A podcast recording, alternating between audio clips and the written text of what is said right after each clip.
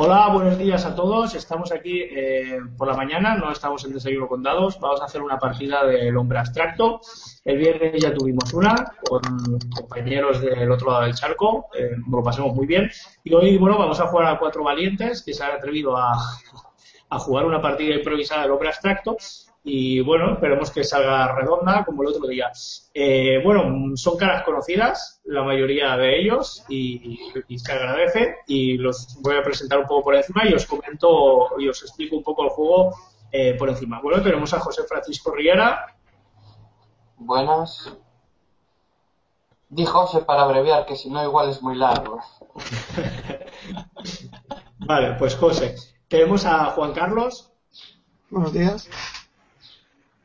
Me puedes llamar More, por ejemplo. Vale, tenemos a More, tenemos a José y More. Eh, tenemos a, Miguel. Hola, buenas, ¿qué tal? Que está estrenando webcam y le sale humo ya de las partidas que ha jugado. Y bueno, tenemos a Rubén también, que lo conocéis. Buenas, ¿qué tal? Perfecto. Pues estos son los cuatro valientes. Os voy a explicar eh, por cuatro pinceladas el juego para aquellos que no lo conozcáis. Eh, bueno, el hombre abstracto es un juego de investigación y terror en el siglo XVII. Eh, básicamente, pues es esta época que está entre el Renacimiento, el conocido Renacimiento por todos, y la época de la Ilustración, que es el siglo XVIII. Es un siglo de penurias, es un siglo de guerras, la guerra de los 30 años, la peste bubónica y otras enfermedades. Eh, hubo un estancamiento social bastante importante, lo que es un, es un siglo de, de, un paso de otro a, de uno a otro, con lo cual no se habla mucho de él en los libros de historia. Y bueno, aquí fue conocido por el siglo de oro, el siglo de oro a nivel cultural, eh, sí, fue el siglo de oro, pero todo lo demás, pues es, como os he dicho, una época de penurias. Eh, a eso se le ha enfatizado el tema sobrenatural, que he inculcado, he metido un tema sobrenatural de terror, donde el terror, pues, eh, la anomalía es una realidad que interactúa con esta realidad física y es la realidad, pues por decirlo de alguna manera, espiritual, donde se tejen los sueños, las emociones fuertes, eh, la memoria colectiva. Entonces esa, esa realidad, pues, debido a una brecha que, se, ha, se, ha, hecho, está azotando la, la Europa del siglo XVII, pues pasan cosas raras. ¿no? En, algunos lugares pues hay criaturas eh, que salen de ahí, por decirlo, no son criaturas con tentáculos, sino son derivadas de malos sentimientos o son personas eh, conducidas más por sueños y cosas así.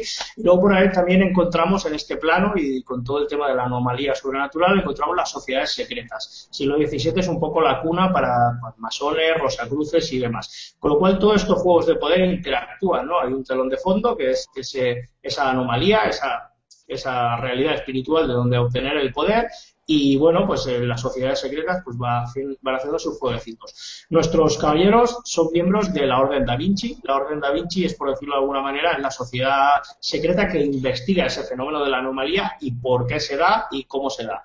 Y bueno, investiga casos, lucha contra sociedades secretas y demás. ¿Por qué? No porque sean los buenos de la película, ¿no? Aunque parece ser que sí, ¿no? Sino simplemente porque pertenecen a la orden de Da Vinci. La Orden de Da Vinci se fundó pues a través de Leonardo da Vinci y fue el primer hombre abstracto, el primer hombre que, descubrió que hay un potencial espiritual dentro de cada uno de nosotros que sale a florecer pues a través de, habilidades, obsesiones o demás. Nuestros personajes son hombres abstractos, son cazadores de la noche, son investigadores del oculto y lo que quieran ser, mentalistas y demás. Y bueno, dentro del concepto de, esta época, ¿no? Pues tenemos al, típico espadachín, pistolero, tenemos a la dama, a la cortesana y demás. Por lo cual, dentro de esos conceptos, pues tienen esa, doble vida, ¿no? Como la del siglo XVII y la de la, de la parte sobrenatural.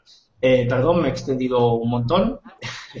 Simplemente comentar eso y bueno, pues entonces ahora vamos a jugar con los personajes. Eh, si ellos eh, quieren decir más o menos lo que llevan, que nos lo expliquen un poco, introduzco escena y se describen físicamente.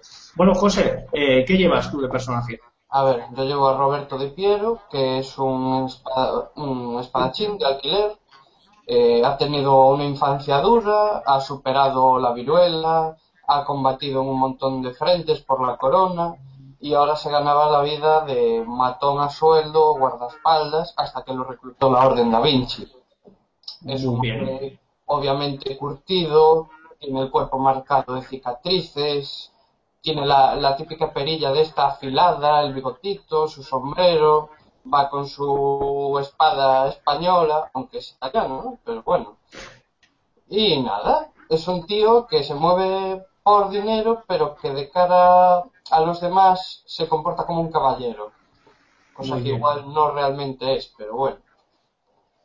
Muy bien. Eh, pues, More, eh, coméntanos un poco tu personaje. Yo llevo a François Argemy. Soy un, un poco. No soy doctor porque no acabé la, la carrera, pero sí que tengo mucha curiosidad por la ciencia. Es el campo en el que me muevo más, más libremente. Y he viajado bastante por Europa, eh, un poco eh, nutriéndome de conocimientos y, investigando situaciones extrañas. Muy bien. Vale, un científico. La ciencia de la época no está tan avanzada como hoy en día, evidentemente. Y, por ejemplo, el tema de la medicina allí iba a través de las enseñanzas antiguas, de los humores y demás. Eh, More es un cirujano barbero. Es aquel que pues, se ocupaba de las amputaciones, de las sanguinarias, de poner las sanguijuelas y demás. Eh, bueno, Miguel, ¿qué llevas tú?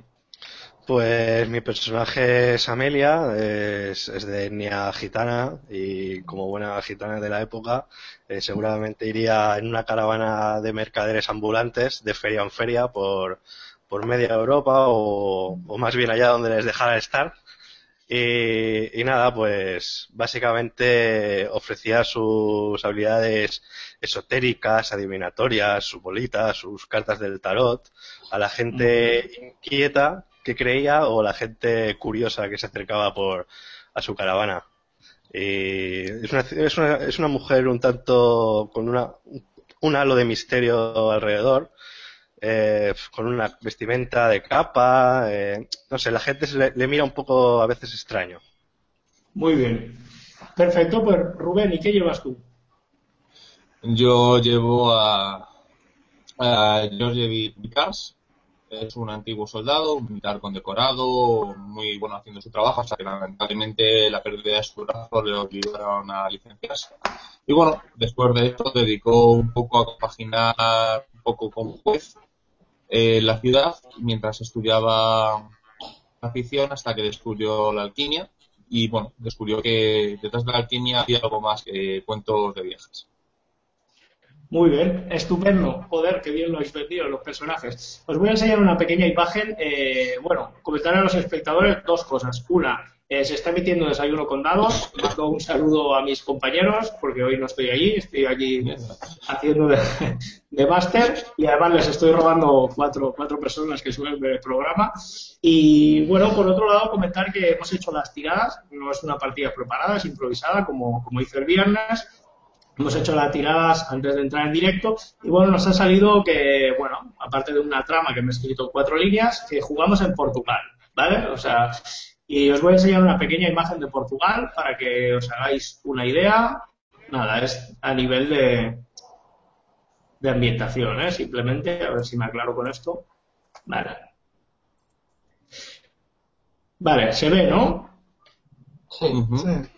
Vale, más o menos es para que veáis un poco el ambiente, ¿no? Este, a muchas personas les cuesta comprender que es el siglo XVII y bueno, es eh, la época esta de capa y espada y demás. Este sería, no sé a qué parte de, de, de Portugal pertenece, pero más o menos para que os hagáis una idea, ¿no? Por la noche, pues evidentemente todo esto es oscuro, eliminado con lámparas de alcohol y demás. Y entonces quito esto y vamos a introducir la primera escena. Mm. Vale, perfecto. Pues chicos, eh, es una noche tormentosa. Os encontráis eh, vosotros cuatro junto con el obispo de la orden aquí. El obispo de la orden es, a- es un tal... eh, no sé, decidme un nombre portugués. Fabio. Es eh, un tal Fabio, que es un hombre con una espesa barba, ¿vale? El pelo echado para atrás y ondulado. Y bueno, viste bastante bien, viste como, como si fuera pues lo más parecido a un mosquetero, viste bien. Y bueno, por lo que sabéis es el obispo de, de- de aquí, en Portugal, ¿vale? Estamos concretamente en Lisboa. Y bueno, es el que se encarga un poco de, de investigar y cuando ocurre algo, pues se pone en contacto con vosotros, vosotros pues, eh, algunos por dinero y otros porque están muy metidos en el mundo sobrenatural. Pues, pues acuden y vosotros sois pues el grupo de Lisboa que, se ocupa de, de los mares que, que, se están dando. Pues os encontráis en esta noche tormentosa. Estáis a las afueras de Lisboa y concretamente un sitio que no habíais estado hasta ahora, que es como, como un desguace de alcantarilla, ¿vale? Imaginaos un pequeño terraplén a las afueras de la ciudad, deben ser aproximadamente las 12 de la noche y hay la típica alcantarilla grande esta del tamaño de una persona y, bueno, está lloviendo, estáis con, con, está en este caso Fabio con el, con el gorro de ala ancha puesto, cayéndole gotas y os ha reunido ahí y lo que tenéis delante es eh, bastante, habla bastante por sí solo. Es un cadáver, es un cadáver de, una persona que está completamente desnudo, en posición fetal, ¿vale? Y tiene, eh, bueno, así a simple vista, está hinchado, como si llevara uno o dos días y, bueno, como si hubiera estado en contacto con el agua y es un cadáver hinchado. La imagen es bastante eh, grotesca, ¿vale? No os voy a hacer tirar cordura porque empezamos aquí y nada, os encontráis los cuatro en esa escena. Eh, Fabio os mira, no dice nada y espera que vosotros digáis algo, ¿vale? El suelo está cubierto de barro y está lloviendo. Y bueno, describir vuestros personajes físicamente y así nos metemos, ¿vale? Eh, José. Dime. ¿Cómo es tu personaje físicamente? Bueno, ya veis que tiene, le metí ahí una fotito, es el Aramis de la serie de los mosqueteros, un tipo delgado, alto, pálido, que tiene el cuerpo fibroso y nervudo, como dije, lleno de cicatrices, lleva la perilla arreglada como un bigotillo, y también va con sombrero de ala ancha, igual que Fabio, va cubierto eso, con un coleto, lleva una capa de estas de que lleva por la mitad y, lleva su espada. No sé si lleva algún arma más, ya que la ficha no lo pone.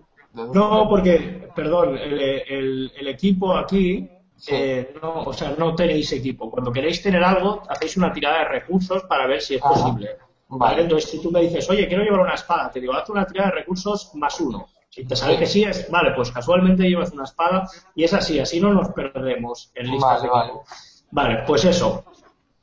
Vale, eh, ¿cómo es el personaje More, el tuyo? ¿Qué ven físicamente? Pues un, hombre de 39 años, un poco bastante maltratado por la edad, ya con canas y algunas arrugas, de un metro setenta, eh, no, es, no soy corpulento, soy bastante delgadito, y llevo, voy vestido con una, con una gabardina negra, con parecida a la que llevo en la foto, con, con acabados en dorado, y llevo bastante, o sea, caminar suena un poco metálico porque llevo bastantes aparatos eh, quirúrgicos o como cuchillos, bisturís, algún, algunos aparatos que suelo utilizar y algunos pañuelos escondidos en las mangas y cosas.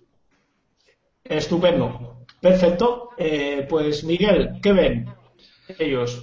Pues nada, ven una mujer de unos 30 años de edad, de mediana altura, con una larga cabellera lisa azabache que le llega casi hasta la cintura, eh, tez morena. Y bueno, aunque cuando deja ver tiene unas curvas que a más de uno le volverían loco, eh, suele ir bastante tapada con su, con su capa. Y así de especial, pues aparte de sus inseparables cartas del tarot, no lleva nada Nada extraño, vamos. Muy bien. Vale, y Rubén, ¿qué ven?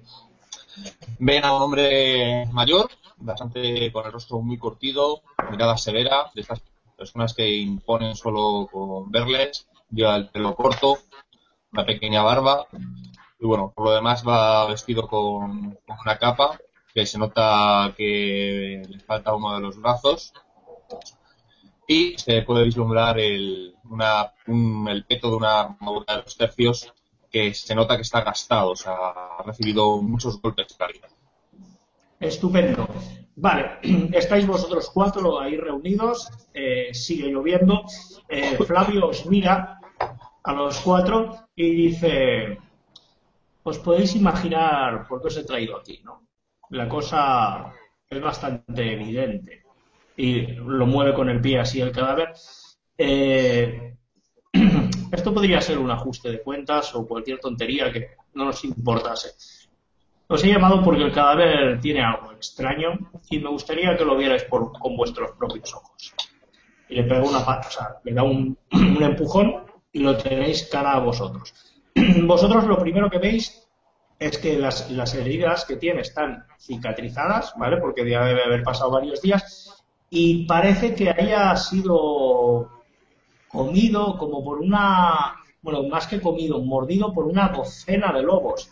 Veis un montón de señales como de perros, ¿vale? Como que la hayan mordido. Y es un poco raro porque no, mm, los mordiscos no parece que tengan un, un orden no, no, se corresponde, ¿sabes? Con un ataque de una jauría, porque habría, habría trozos arrancados y demás. Es como si lo hubieran marcado. Vale, pues eso es lo que veis. ¿Hacéis algo, chicos? Sí, yo voy a intentar investigar un poquito el cuerpo, eh, presionando la carne a ver cómo, cómo se encuentra y a ver si. Vale, presionando Vale, pues hazme more una tirada de ciencias, ¿vale? Con los cuatro dados y vemos a, a ver qué sale. El resto, ¿hacéis algo, chicos? ¿Habláis Le con Fabio? Dime. Yo voy a hablar con Fabio y le quiero preguntar si el cadáver apareció aquí o lo ha trasladado. El cadáver mm, entiendo que estaba en las alcantarillas por esta entrada y entiendo que ahora, pues, eh, bajo esta lluvia torrencial, esta tarde, eh, ha salido, ha salido a flote. No sé decirte, pero diría que lleva varios días. Mm, os he llamado evidentemente porque esas marcas me temo que pueden ser marcas rituales. No sabemos desde... Dime. Podría ser, pero si no sabemos dónde lo han matado, investigar este lugar tiene poco sentido. Claro, yo saber exactamente dónde murieron. Yo lo que quería es que vos, eh, que vos caballeros, vierais eh, el cadáver, porque me extraña. He oído que, bueno, ya sabéis que estamos eh, en una ciudad portuaria y llegan muchos barcos. También eso me hace temer que, que tengamos sociedades o grupos actuando en, en la ciudad de Lisboa y no lo sepamos aún. Evidentemente, si se ha dado este caso, creo que no sería el primero y seguramente vuelva a pasar. Me gustaría saber qué está pasando, me gustaría que investigarais, que os movierais dentro de vuestros círculos y encontráramos quién es el culpable de esto. Puede ser también que no sea nada, pero prefiero ir sobre seguro. Vale. Perfecto. Eh, esa tirada de ciencia. menos uno. Menos uno. Vale. Eh, nada, pues eso. Parece que le han mordido unos perros y ya está. Vale. Vale, el resto que hacéis, chicos. Eh, yo intento no meterme dentro de lo que es la alcantarilla, pero sí meter así un poco la cabeza y echar un vistazo a ver si, si se ve algo extraño, trozos de carne, no sé, algo, algo que me llame la atención aparte de la, de la oscuridad que habrá. Vale, estupendo. Pues entras, tenéis una lámpara de alcohol, no hay ningún problema. Coges esa lámpara de alcohol, te adentras eh, en, lo que se requiere la alcantarilla, una tirada investigar. ¿Vale? Porque en- entiendo que buscas algo fuera de lo normal. Si lo hay, pues eh, te lo indico. Pues serían, tengo más. Cuando pones en la ficha una serie de habilidades y la primera es más dos, entiendo que el, el resto son más dos o solo esa. Eh, no, el resto son más dos hasta que pone menos uno, o sea, más Vale. uno. Vale, vale, pues sería eh, uno, más uno en total. Más uno en total. Eh, vale, eh, mientras vosotros estáis allí, eh, Amelia se adentra, se adentra de- dentro de esto con la lámpara y bueno, básicamente lo que, lo que ves es eh, una alcantarilla normal y corriente y el cadáver este ha sido arrastrado porque hay partes de ropa y demás cosas eh, a lo largo del trayectoria. Supongo que lo tiraron en algún lado por alguna de las entradas, incluso si siguieras el rastro podrías buscarlo y encuentras una cosita que te llama la atención.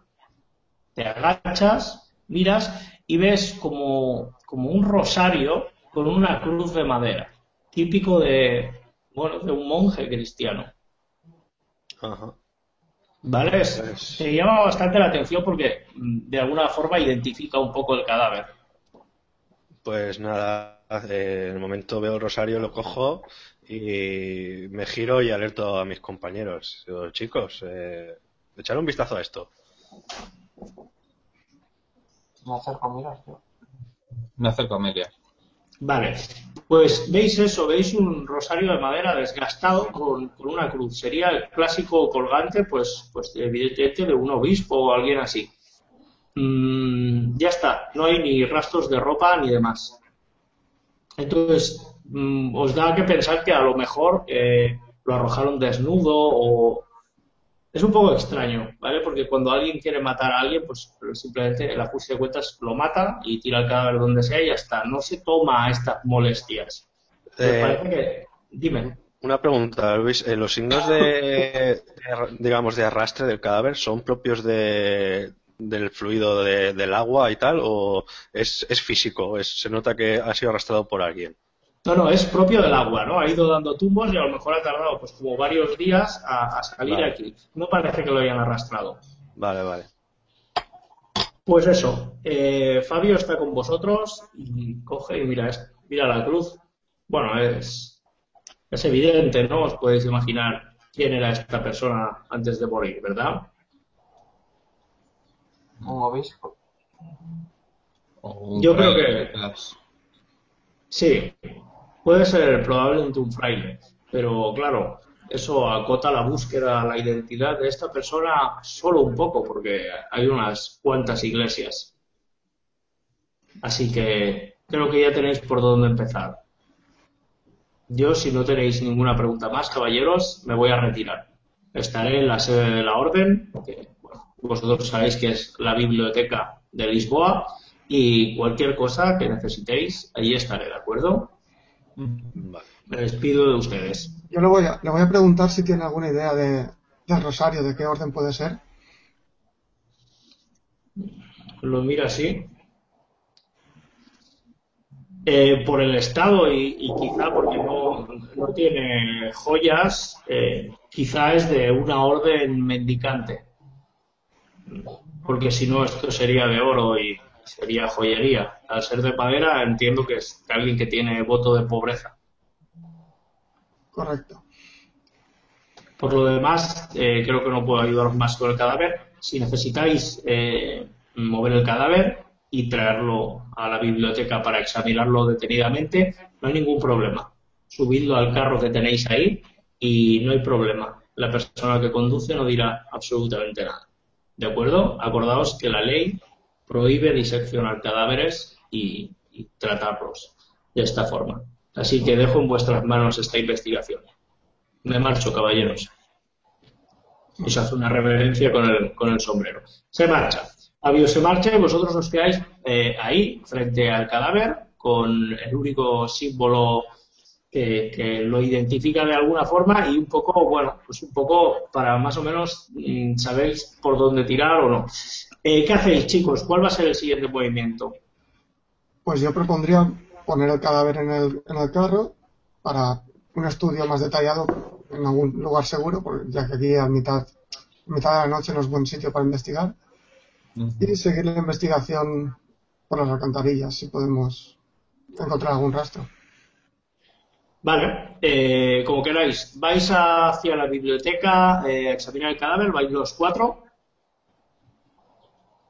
Eh, Eh, yo no voy a servir de mucho investigando el cadáver, así que mm, me ha llamado la atención una cosa que ha dicho Flavio, que es que a lo mejor no es la primera, el primer caso que ocurre con esto, así que me gustaría ir a algún cuartel de guardias o policial o similar a preguntar si ha habido algún caso similar. Vale. Perfecto, pues entonces, ¿os dividís o hacemos primero una cosa rápida y vamos a la otra? Pues, bueno, lo que queráis.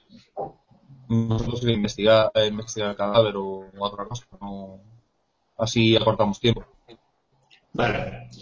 Vale, pues eh, vale, pues vais hacia la biblioteca, ¿vale? Que es la sede de la orden. Es eh, una biblioteca bastante antigua, quizá del medievo, que ha estado pues un, un, poco restaurada. Es un edificio grande de unas dos plantas y bueno, se encuentra en una plaza bastante distintiva de la ciudad de Lisboa y bueno, pues allí vosotros sabéis que es una gran biblioteca y que una de las habitaciones que, hay, pues está destinada pues a que la orden se reúna, ¿no? Como un poco a escondidas. Pues entráis en esa biblioteca, eh, bueno, distinguís a Fabio, a, perdón, a Flavio, que está ordenando los libros, sin ningún tipo de problema, y cuando os ve llegar, eh, pues supongo que lleváis el cadáver, ¿no? Que lo habéis entrado disimuladamente, ¿no?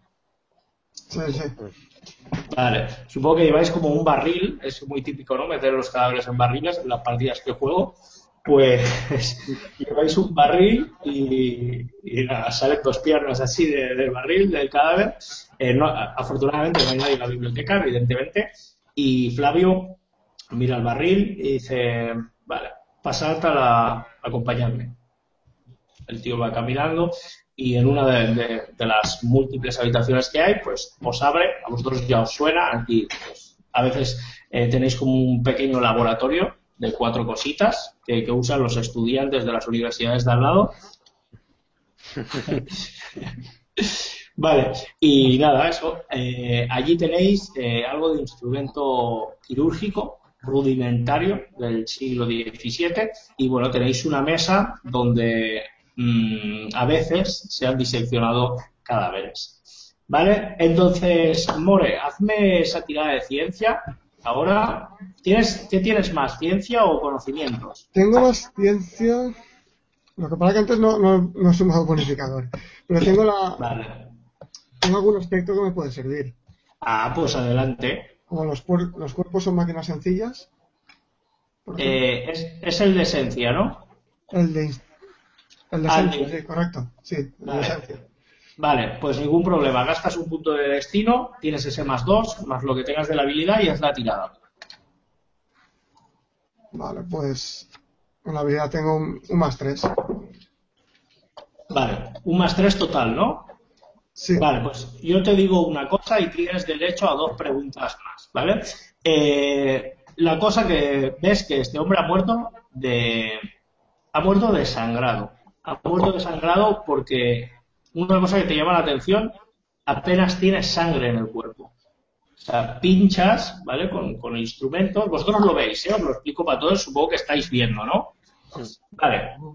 Eh, pues abres un poco y no, no sale sangre, ¿vale? Como si, si lo hubieran desangrado a posta. O sea, lo que te revela realmente que sí que parece que haya un ritual detrás. Las marcas que tiene eh, no coinciden con mandíbulas.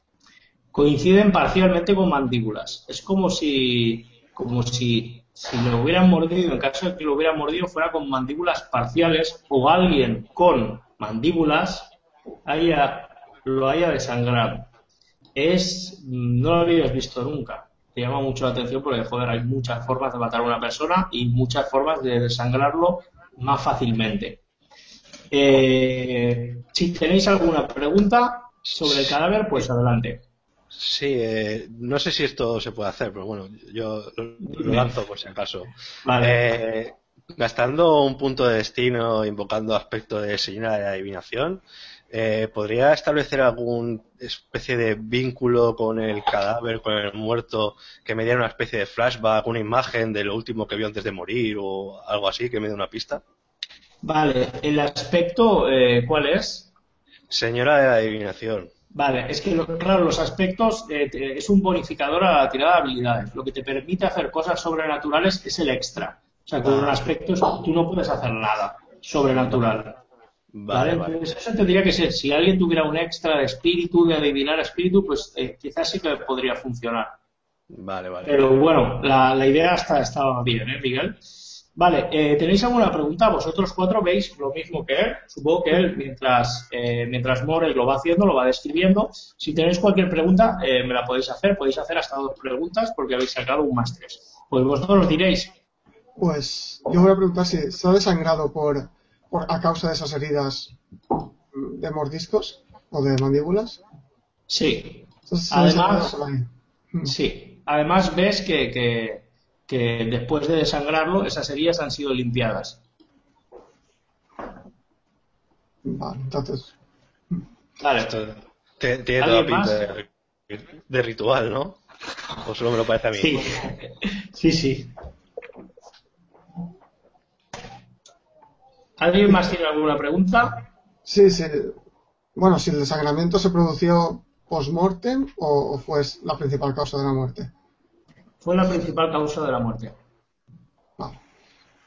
Pues, chicos, tenéis eh, nada, en 20-30 minutos eh, averiguáis toda esta información porque tenéis un buen científico, que además habéis hecho buenas preguntas. Eh, os lo he puesto un poco difícil, pero bueno, ahí está. Entonces, ¿qué, ¿cuál es el siguiente paso, chicos? ¿Queréis ir al cuartel? Yo creo que sí, ¿no? Sí, sí, Vale. sí. Investi- investigar algo más. Vale, perfecto. Pues entonces, bueno, eh, salís, eh, Flavio ya se ocupa de, de- de limpiar todo esto y ya se ocupará de, de eliminar este cadáver. Y bueno, salís, tenéis, tenéis un carruaje sin ningún problema, cogéis ese carruaje y vais a lo que serían las dependencias de- del alguacil de, de la zona. Y bueno, pues allí está, evidentemente está abierto porque hay guardias y demás. Y bueno, es un edificio igual bastante medieval, igual que el de la biblioteca, son edificios antiguos que están. El casco antiguo aquí en esta ciudad es bastante amplio. Y bueno, si bien tiene una columnata importante, tiene unas puertas de reja que ahora mismo pues están abiertas, sin embargo hay un guardia con el deber de preguntar. Y bueno, un guardia pues, vestido bastante como vuestro compañero, con una armadura dos tercios, veis que lleva una pistola, los 12 cartuchitos, que son los 12 apóstoles, lleva pues también un sombrero con, con una pluma y una, vestido pues normal, con unas calzas, unas medias y, y las botas. Cuando os ve llegar, buenas noches vuestras Mercedes. ¿Les puedo ayudar en algo?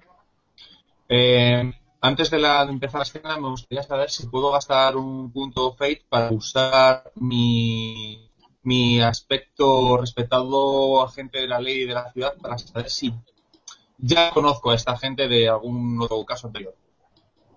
Vale, lo que puedes hacer, eh, Rubén, es añadir un aspecto a la escena. O sea, para- Ujú. o sea, puedes hacer dos cosas. Uno, hacer tu tirada de, de, pues de empatía y añadirle ese más dos conforme te apoya la habilidad, o bien introducir al aspecto de la escena, eh, gastar el punto y dar por hecho que tú ya eres eh, parte de, de la justicia de la ciudad. Como tú veas, puedes hacer ambas cosas.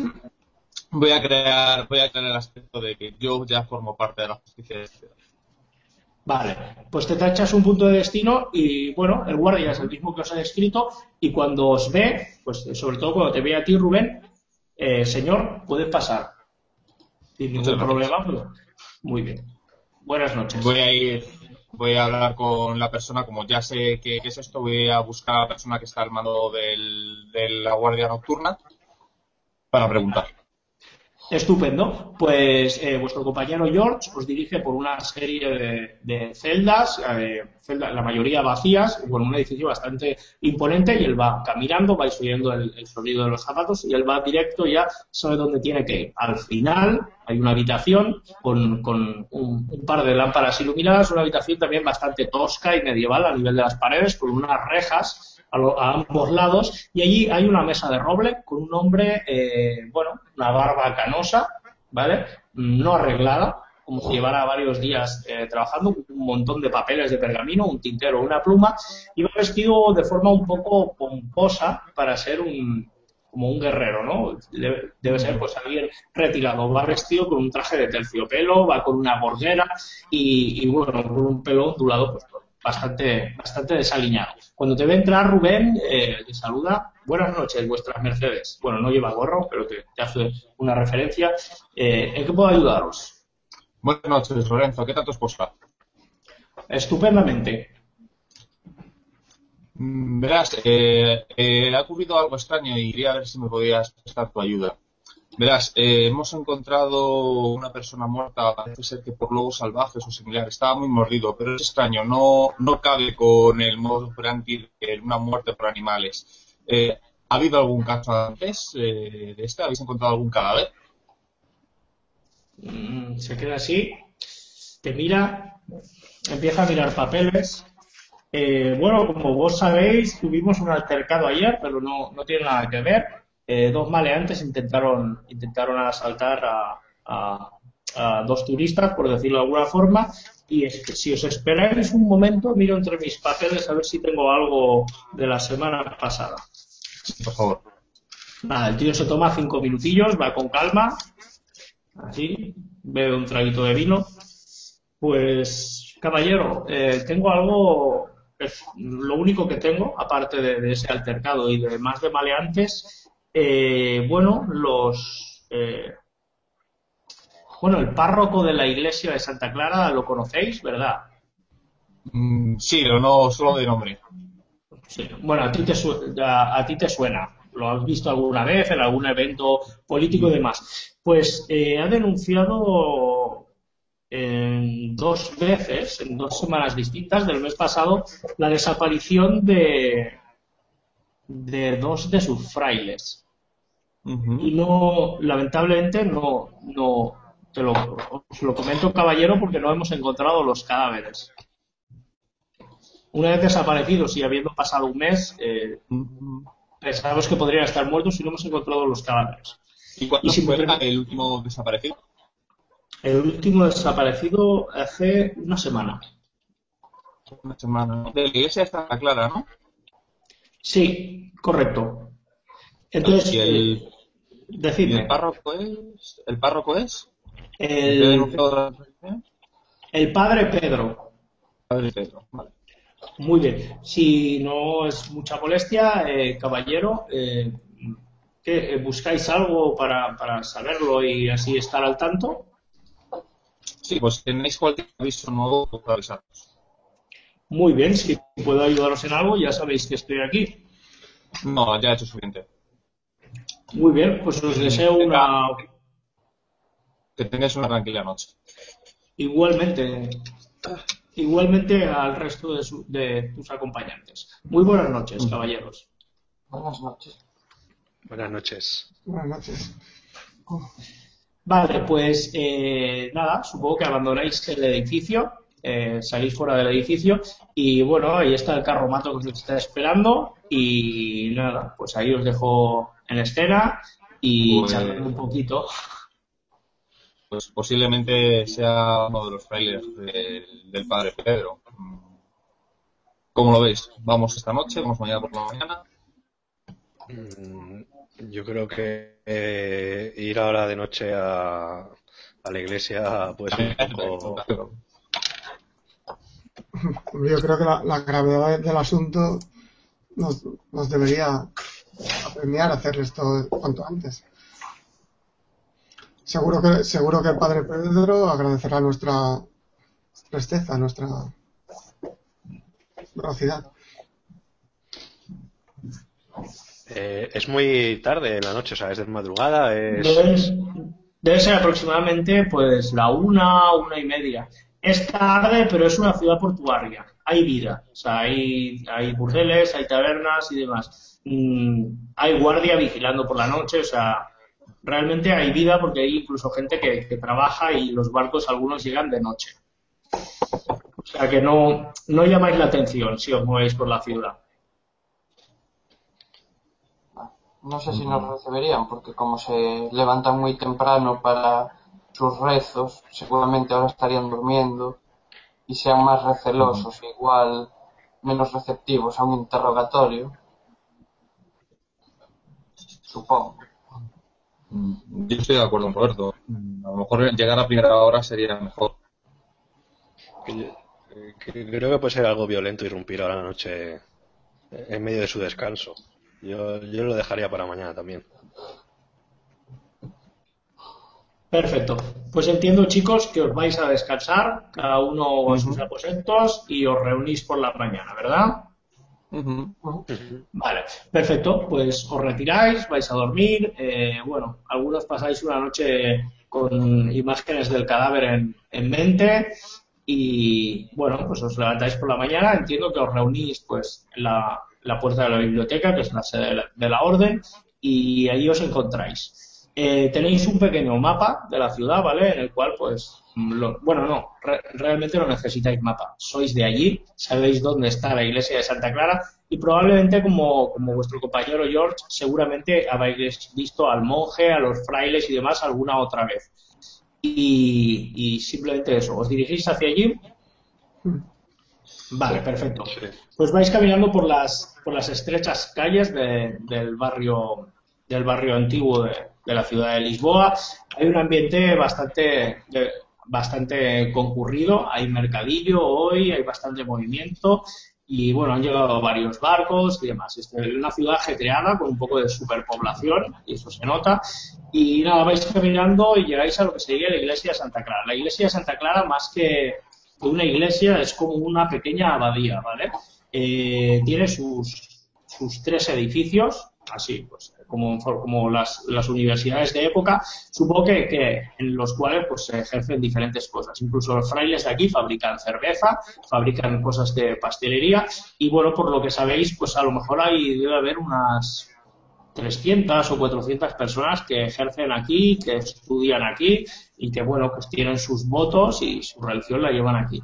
Eh, hay una pequeña parte de, bueno, hay una parte de esta abadía que sí que se puede entrar, que sí que, que está eh, adaptada para que venga gente a rezar y demás, y en las otras, pues eh, suponemos que es donde duermen los frailes, donde hacen la cerveza y demás. Pues nada, vais a la zona a la que sí se puede acceder y ahí está la puerta abierta. La puerta abierta porque evidentemente es una iglesia y, y tenéis acceso a ellas igual que cualquier ciudadano. Pues os encontráis aquí delante de la iglesia. ¿Qué hacéis, chicos? Pues ¿Veo algún eh, fraile o monje? Eh, sí, si entráis, sí que veis gente, gente rezando en las banquetas de madera y hay como uno o dos frailes pues con un incensiario, otro está eh, pues limpiando algunas cosas, mm, colocando candelabros y demás. Eh, visten de bastante, de forma bastante precaria. Eh, la orden de aquí, por lo que sabéis, pues es una orden mendicante, van con la clásica toga esta de, del nombre de la rosa y bueno, mm, concretamente el que veis también tiene un colgante como el que visteis. ¿Vale? Y bueno, pues eso, está por ahí, hay dos personas, eh, vais a hablar con ellos, ¿qué hacéis? Eh, yo voy a darme darme una vuelta por lo que es toda la zona de- de- del interior de la iglesia y voy a intentar fijarme en las caras de, los monjes que, están en ella. Eh, más que nada, por si puedo adivinar o puedo con empatía o algo, in- intentar saber si tienen muestra de preocupación, eh, algo que les haya pasado estos últimos días, no sé, algo así. Vale, pues eh, digamos que te das una vueltecilla y vas mirando los dos o tres que hay por esta zona y hazme una tirada de empatía para si ves si ves ahí que hay una preocupación o esto que estás buscando, ¿vale? Si no tienes empatía, el- el- la base es cero. Sí, sí, te- tengo, lo tengo. Ah, vale, estupendo. Vale, pues haz, haz la tirada. Pues sería, tengo un más 3 en empatía, eh, 4 sería el total. Vale. Eh, vale, pues eh, vosotros hacéis algo mientras él se da esta vuelta, porque son cuatro o cinco minutillos que está. Pues Yo voy a hablar con. Bueno, sí, habla, habla con Carlos. Si podemos buscar al padre Pedro. Supongo que es lo que ibas a decir. Eh, vas a hablar con uno de estos monjes, ¿no? Para Sí. preguntar por el Pablo Pedro.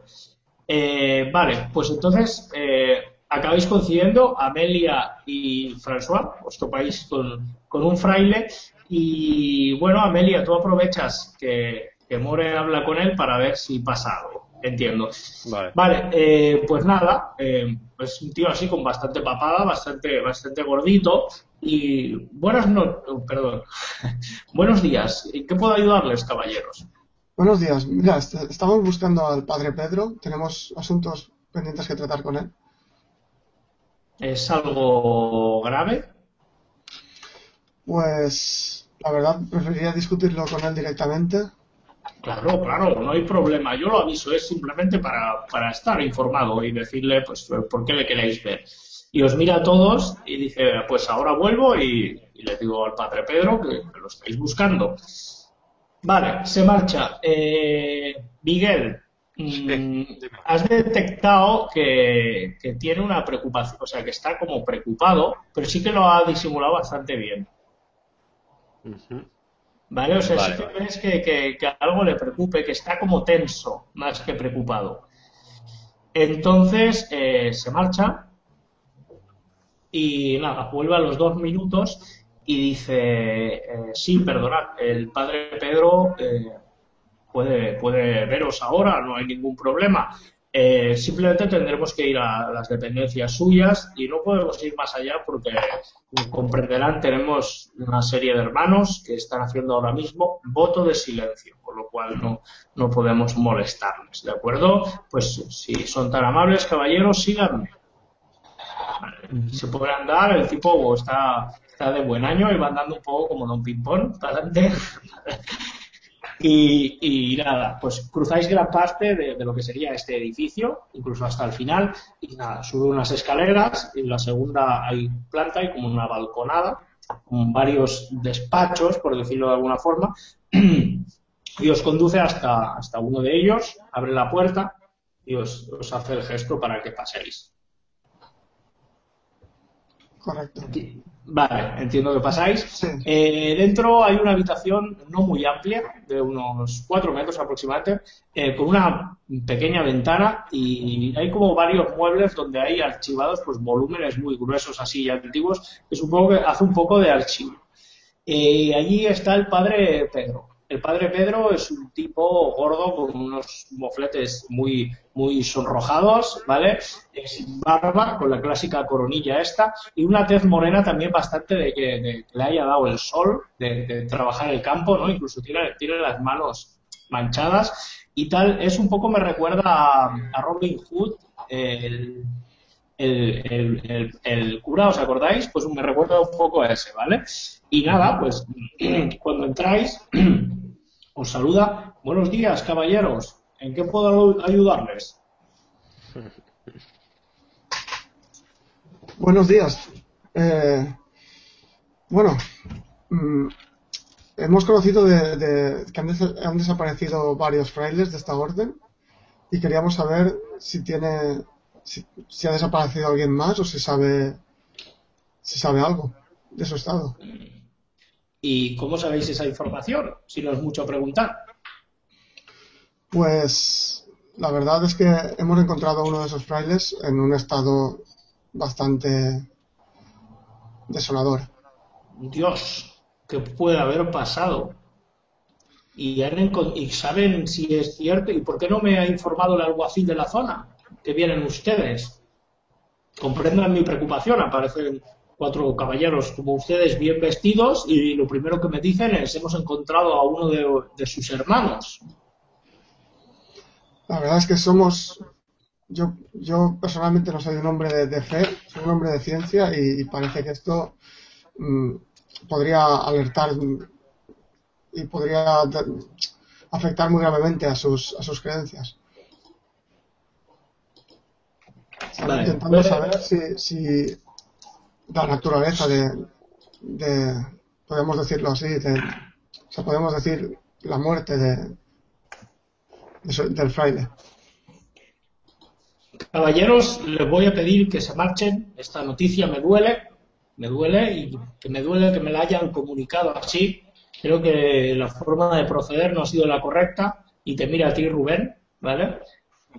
Estas cosas no se hacen así y como comprenderéis, aparte de atareado, estoy dolido ahora mismo. No puedo ayudarles, caballeros. Si quieren venir en otro momento, vengan en otro día. Y da un golpe en la mesa enfadado. Yo quiero invocar mi aspecto de sé lo que piensas y quiero saber si este hombre nos está echando de allí porque estamos destapando alguna tapadera sobre él o es que realmente está molesto por, por el cauce de, de la investigación. Vale, pues entonces tendrías que hacer una tirada de, de empatía y le puedes añadir este más dos gastando un punto de esencia. A- aparte tengo la proe- tengo una proeza que se llama Ojos de la Mentira y me da un más dos a empatía cuando me intentan engañar. Pues lo puedes aplicar porque te está intentando engañar. Vaya, vaya, me montáis la partida. Pues en los dados sería menos uno, pero a ver, menos uno más tres, más cinco, más siete, más seis en total. Vale. Esto sería eh, un crítico y yo lo que hago cuando hay un crítico, pues o se genera un impulso o le paso la batuta de la narración a la persona que ha sacado el crítico y que esa persona describa y añada ese punto a la historia. Así lo construimos entre todos. Así que Miguel, eh, lo que tú quieras, tú narras ahora. Pues yo que he estado analizando toda la conversación de este hombre, su, su vocabulario no verbal, por así decirlo, me queda un poco intrigada y, y le digo aquí a mi compañero George, que es un hombre de, de justicia y de bien, eh, le digo claramente, este, este hombre está mi- mintiendo vilmente. Este hombre sabe mucho más de lo que, lo que está contando y obviamente nos está ocultando la verdad. Vale, pues en ese momento se enfurece más y vosotros veis cómo se enfurece más. Ahí, le- os he dicho, caballeros, que no quiero hablar del tema. Os voy a pedir que os marchéis ahora mismo. Mm, su actitud no es precisamente la de una persona que pretenda ayudar con la justicia. No, no tendrá usted algo, algo más de lo que debe. Señor Vicars, si tengo algo que ocultar o no, que sea en otro momento. Ahora estoy dolido por la pérdida de uno de mis hermanos y no estoy dispuesto a responder a nada. Les pido por favor que se marchen absolutamente ahora de aquí mismo. Muy bien. Y sí, sí, se abre la puerta y el, el, el párroco que os había traído hasta aquí, que estaba en la puerta, caballeros, lo siento mucho, pero estas cosas no se hacen así. Les acompañaré amablemente a la puerta. Y nada, os, eh, os acompaña amablemente a la puerta, cruzáis, eh, cruzáis eh, lo que sería el edificio, vais cruzando el edificio, él va adelante, los, eh, los monjes que había antes os miran con mala cara, porque los gritos probablemente se han oído en todo en toda la iglesia y nada, pues salís fuera y os encontráis fuera. Eh, dejan la puerta abierta para que entren otros feligreses, pero bueno, vosotros ya estáis fuera del edificio y, y ahí os quedáis. ¿Qué hacéis, chicos? Eh, mm, Yo le pregunto a George si su posición de, en su posición de justicia eh, no puede hacer algo para llevarnos al, al cura para interrogarle más a fondo. el problema de este hombre es que tiene pinta de ser una persona respetada que no podemos coger como si fuera un cualquiera de las O sea, no, un cargo eclesiástico de poder no es tan fácil de tocar. O sea, no es un alto cargo porque no es un obispo similar, pero desde luego no podemos, no se puede tratar como una persona común.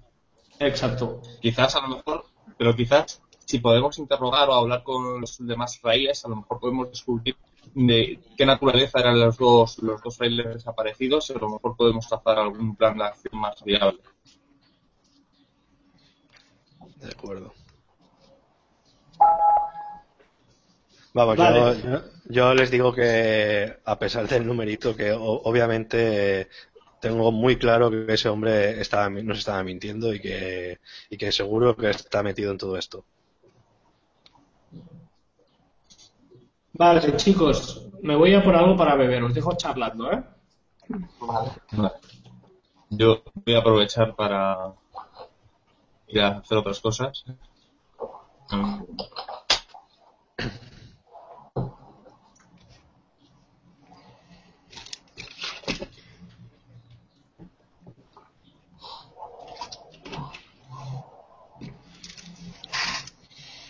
¿Cómo lo veis para actuar ahora? Hombre, Yo estoy pensando en que podríamos colarnos por la noche y ya está.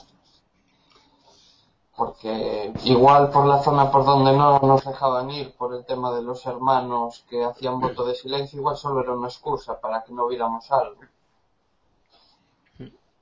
Pero claro, sin poder interrogarles, pues eso, lo único que queda es entrar y ver si tienen algo que ocultar realmente. O eso, o llevarse a un fraile aparte Y Yo, estoy pensando también que igual desde donde practican ese tipo de rituales o, o tal sea alguna especie de alcantarilla que haya justo debajo de lo que es la iglesia o algo así y que desde ahí mismo ya eh, lancen el cadáver para que sea arrastrado por la corriente.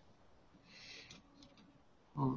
Si no, siempre se podría, eh, no sé, si hay alguna posada o taberna que esté cercana, intentar hablar con los, la gente de la zona, a ver si por un casual algún mendigo o borracho pudo haber visto a frailes de noche llevándose algo del convento. No sé. Mejor podemos intentar mm, no seducir, pero in- interrogar a alguien fuera del convento que, que tenga relación con el convento, con, el, con los frailes. Seducir a Amelia podría seducir a un fraile. Bueno, no sé. Todo, todo, todo depende de, de la fe que tenga el fraile. Hombre, no sé, si son cultistas chungos o algo, seguro que fe en Dios no tienen. Que ya me pareció raro que cuando François les dijo, no, yo soy un hombre de ciencia, no de fe, en estos tiempos no te dijeran, ¡a la hoguera! Sí, bueno, quizás de todas formas estos monjes tienen que ir a comprar, supongo que tendrán que ir a comprar víveres o alguien les traerán víveres. A no ser que tengan huerta dentro. Entonces, igual son autosuficientes. Pero bueno, ya nos lo dirá Luis. Bueno, que ah, Vale, ¿qué me he perdido, chicos? Está- estábamos aquí con- confabulando contra, contra el padre. Es lo que me gusta, de dejaros a solas. Luego me lo miraré a ver qué hay charlado. Eh, ¿Cuál va a ser el siguiente paso? Pues eh, yo creo que estábamos hablando justamente de, de eso, estábamos mirando opciones. Pues os dejo, os dejo. Hablad. Eh, ¿Cómo hacemos entonces? Bueno, eh, para que lo sepa George, que no estaba. sí, eh, que yo he tenido que hacer cosas nazis. le hacemos un pequeño resumen, si, si queréis. Sí, Muy bien. Sí, por favor. Pues nada, en principio se ha hablado de intentar con la oscuridad y alevosía intentar entrar en lo que es el, el- bueno, la iglesia, el convento, intentar averiguar algo dentro del convento o, o bien acceder al padre, entiendo. Otra posibilidad es eh, o- o bien si si no si digamos si dentro del convento no son autosuficientes, es decir, les tienen que llevar víveres o tienen que salir ellos a por víveres, pues contactar con el que les trae, que será no, no será un cura, o intentar coger al cura que sale a por víveres, intentar interrogarlo, o bien también yo he dicho la posibilidad de que quizás si hacer una especie de ritual no sea directamente en la iglesia, sino puede ser que sea en las alcantarillas que haya debajo de la iglesia y de ahí que los cuerpos pues luego sean arrastrados por el agua. Muy bien. También podríamos intentar colar a alguien dentro de la orden, algún contacto del obispo o alguien de nosotros disfrazado de, de fraile. Ah, pero ya nos ha visto las caras. Sería un Claro. poco arriesgado entrar. Bueno, pero no tendríamos el mejor contacto directo con el, con el padre Pedro. O puede ser que, que, que preguntando al obispo, poniéndolo sobre alerta, podri- pudiese ayudarnos en, en esto.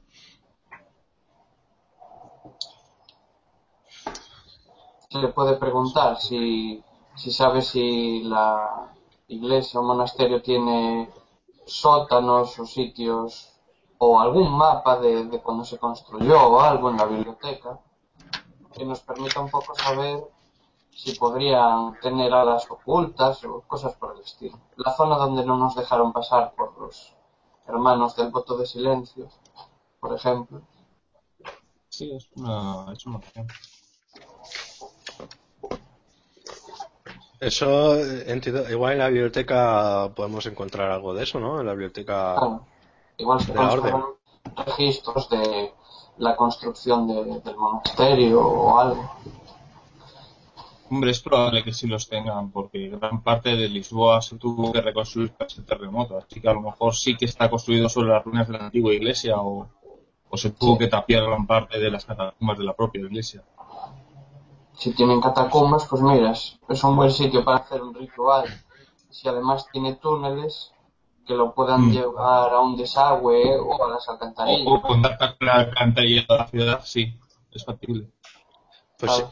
si, queréis lo que podemos hacer, que los dos más duchos en, en el área de, de los libros vayan a la biblioteca para ver qué averiguan y, y otros dos nos podemos quedar por aquí echando un vistazo a ver si hubiera movimientos extraños en el, a- alrededor de, de la iglesia. Si por ejemplo de repente coge y el padre el, el padre Pedro coge y, y se va, algo Sí. así, para tenerlo controlado.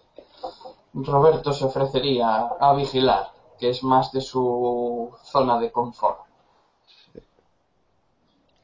Yo me encargo de, de la biblioteca si queréis. Yo- Yo de libros poco, o sea, pues, Pues nada, los de armas juntos y los leguleyos, o bueno, me refiero a los estudiantes, a otro lado. vale. Vale, eh, pues los chicos que van a la biblioteca, entiendo que vais a buscar un libro o alguna documentación que pueda eh, corroborar que, que debajo de la iglesia hay alguna conexión de salas y demás, ¿no? Sí. Sí, Vale, pues eh, vamos a agilizar la cosa. Entiendo que vais a la biblioteca, vais a buscar, bla, bla, bla, bla. Y estáis un buen rato, un buen rato que luego iré con los que estáis vigilando. Hacedme una tirada, eh, que me haga una tirada el que tiene, por ejemplo, investigar más alto y tendrá un más uno porque está ayudado por el otro, ¿vale? vale. Vale. Pues venga adelante. Pues, Yo tengo más dos. Investigar, pues, pues, lanza tú, yo tengo más uno. Vale. Vale. Pues vamos a ver.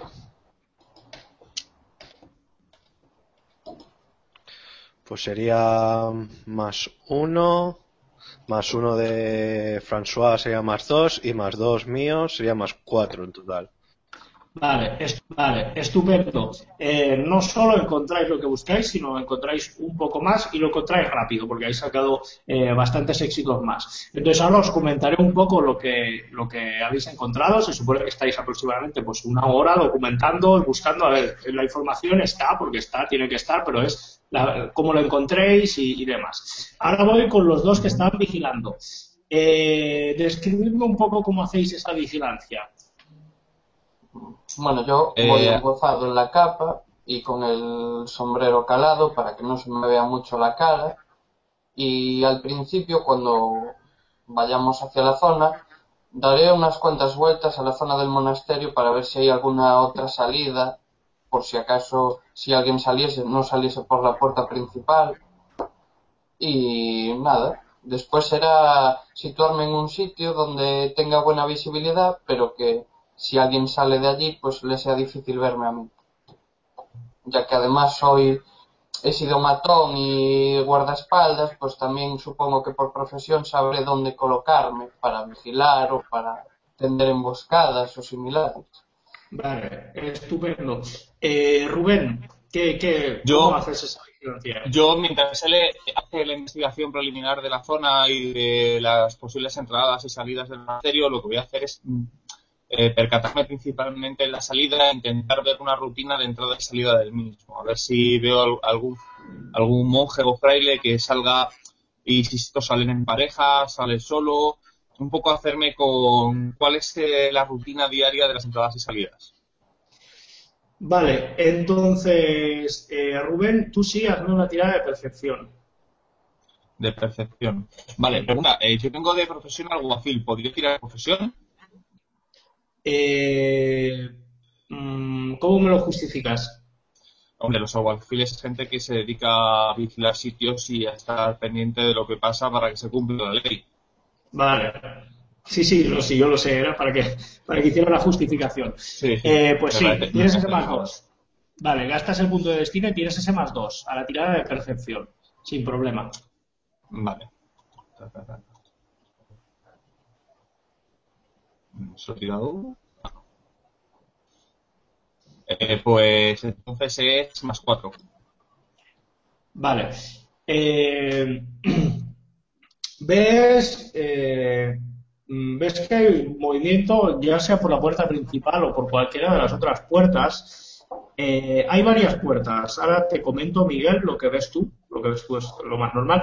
Y tú, Rubén, sí que te llama una atención una cosa. Eh, ves que hay dos tipos de fraile. Hay eh, uno, eh, además se comunican por símbolos. Supones que son los del voto de silencio. Y los del voto de silencio eh, visten de forma diferente a los otros. Visten mm, de una forma un poco más, no sé, como más mendicante, ¿sabes qué te quiero decir? Es como si, como si fueran extremadamente pobres y todo, van sin peinar y todo va bastante, bastante dejado. Y ves que, que hay como un, como una conexión rara, ¿no? Porque, porque mm, se hablan entre signos, lo que significa que los otros párrocos han aprendido el lenguaje de signos, lo que significa que estas personas de voto de silencio tienen que llevar mucho tiempo así. Y nada, lo que te llama la atención es que cuando están juntos miran bastante un poco a ver si hay alguien que los vea y demás, como si estas personas no salieran a la luz. ¿Vale? Es la sensación un poco que te da, que los, los del voto de silencio estos están como enclaustrados encerrados y no salen nunca a la luz. ¿Vale? Eh, eh, Amelia, ¿qué ves? Eh, Amelia, ves que hay pues unas cuatro o cinco entradas y te llama la atención una de ellas, para esto no hace falta que, que tiras percepción porque no se ve. Es una puerta más grande de lo normal. ¿Perdón? Que creo que era Roberto. Ay, perdón, sí, vale, Roberto. vale, eh, Roberto, pues eh, Ah. ves una entrada más, más grande de lo normal. Eh, Sí. Entiendes que es la entrada por la cual eh, pues entran los carromatos y demás eh, con víveres. Te llama la atención porque es una puerta que está cerrada y bastante bien cerrada. Y Ah. en el tiempo que he estado vigilando he visto algún carruaje entrar o algo. Eso es lo que te, es lo que te llama la atención. Hoy es día de mercado y si tuvieran que entrar cosas, pues qué mejor Sí. momento que el día de hoy. No, no ha habido ningún movimiento.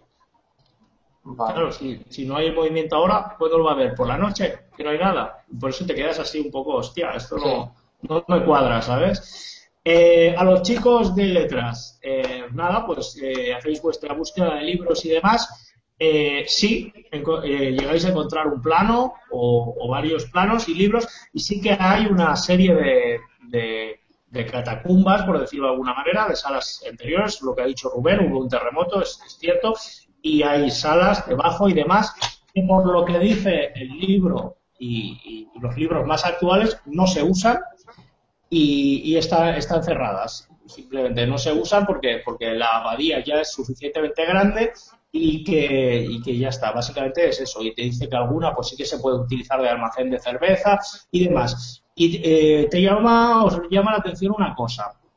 Eh, os habla de, de la abadía y que tiene un, un- un algo especial porque no se suministra eh, los alimentos y bebidas que llegan a la abadía eh, no se suministra mediante las cosas que hay en Lisboa, ¿vale? Sino que, siguen desde hace mm, más de un siglo eh, suministrándose con uno de los pueblos de al lado, eh, la aldea de, de Villaverde, por decir algo, ¿vale? No, no se me ocurre ningún nombre.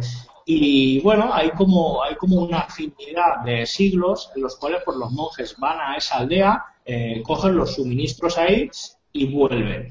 ¿Y cómo sabéis esto? Pues que, bueno, gran parte de los materiales que se utilizan para la, cerveza pues está con denominación de origen de Villaverde.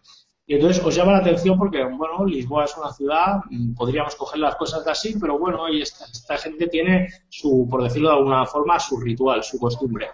Esa es la información que encontráis. ¿Queréis saber algo más?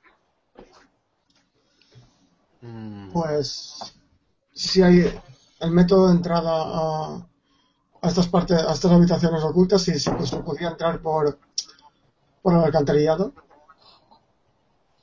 Eso no, no, lo, no lo llegas a, a- a averiguar porque no, no, no hay un plano de las alcantarillas. Eso es una información bastante complicada. De hecho, creo que no ni, se edita esa información. Y tenemos, podemos encontrar lo que es una especie de un, plano de arquitectura y tal sobre las zonas, digamos, de donde están los monjes con voto de silencio, de la zona clausurada al público. Sí, y vale, pues eh, encontráis un plano, lo que pasa es que ese plano mm, tiene dos siglos, por decirte algo. Y por lo que ves en el plano es un poco lo que, lo que el edificio donde habéis estado. En medio de, esa U, de esos tres edificios, hay, hay huertos y demás. Que sí que os consta que, a veces habéis comprado fruta o verdura que viene precisamente de, esa abadía, ¿vale? Eh, pues esto es todo, chicos. Supongo que a la hora o hora y pico, más o menos a la hora de comer, eh, os reunís para compartir información. Compartís información, eh, como no, en una taberna Portugal, con un buen vinito, un buen eh, cocido de, verduras y nada, pues os encontráis en una taberna de este tipo, con la botellera de vino, comiendo y demás, y compartid información si queréis.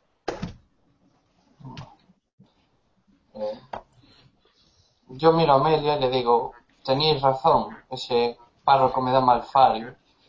Eh, mientras he estado vigilando los alrededores del monasterio, se me ha hecho, bueno, he visto que tenía más entradas, pero se me ha hecho muy raro que justamente una de las entradas en los laterales, que es bastante amplia, como para dejar pasar carros, supongo que para cuando les llevan víveres, en este día de mercado no estuviese abierto, estaba totalmente cerrado y eso se me hace muy raro. Em, yo recuerdo, conforme me está describiendo la puerta y tal, recuerdo en mi, en mi mente lo que es el mapa que hemos visto para ubicar más o menos. Vale. Sí, una cosa parece que tiene coincidencia con la otra. Quién sabe. También se han podido deshacer de los cadáveres por esa puerta de noche. Teniendo en cuenta que es por donde entran comerciantes que les puedan suministrar cosas. No es raro que salga un carro con cosas, pero y que dentro vaya un cuerpo que luego se arroje por ahí.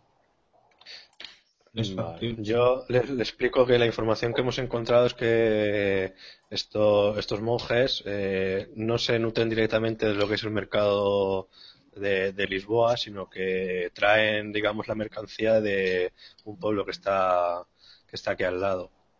Entonces, esa comida tiene que entrar por un lado. Sí, sí, sí, sí desde, luego. Vale. Después, eh, yo por lo que he estado viendo, el, los monjes eh, están hablando continuamente con lenguaje de símbolos y parece que salen poco. Eh, probablemente todos los monjes que en el voto de silencio a estar contactos, porque si te pasas todo el día adentro por no haberte enterado de nada de esto, si los crímenes son ahí, suena muy, muy raro. Y además han aprendido una forma de comunicación que no es normal. O sea, los que modo de silencio no ver el lenguaje de signos. Eh, si necesitan esta forma de comunicación, desde luego es, es porque algo. Pues pues yo pongo también en común el tema de, de las catacumbas que hemos descubierto, eh, bajo, bajo la iglesia y tal, y, poco más. No, hemos podido descubrir tampoco el acceso a, ellas porque en principio parecen que están cerradas. Pero vamos, eh, yo creo que estoy seguro que desde dentro tienen acceso, seguro. tiene que haber alguna conexión con las alcantarillas. Seguro. Estoy casi seguro. Si siguen enterrando los monjes en las catacumbas, pues seguramente tengan algún acceso a ellas.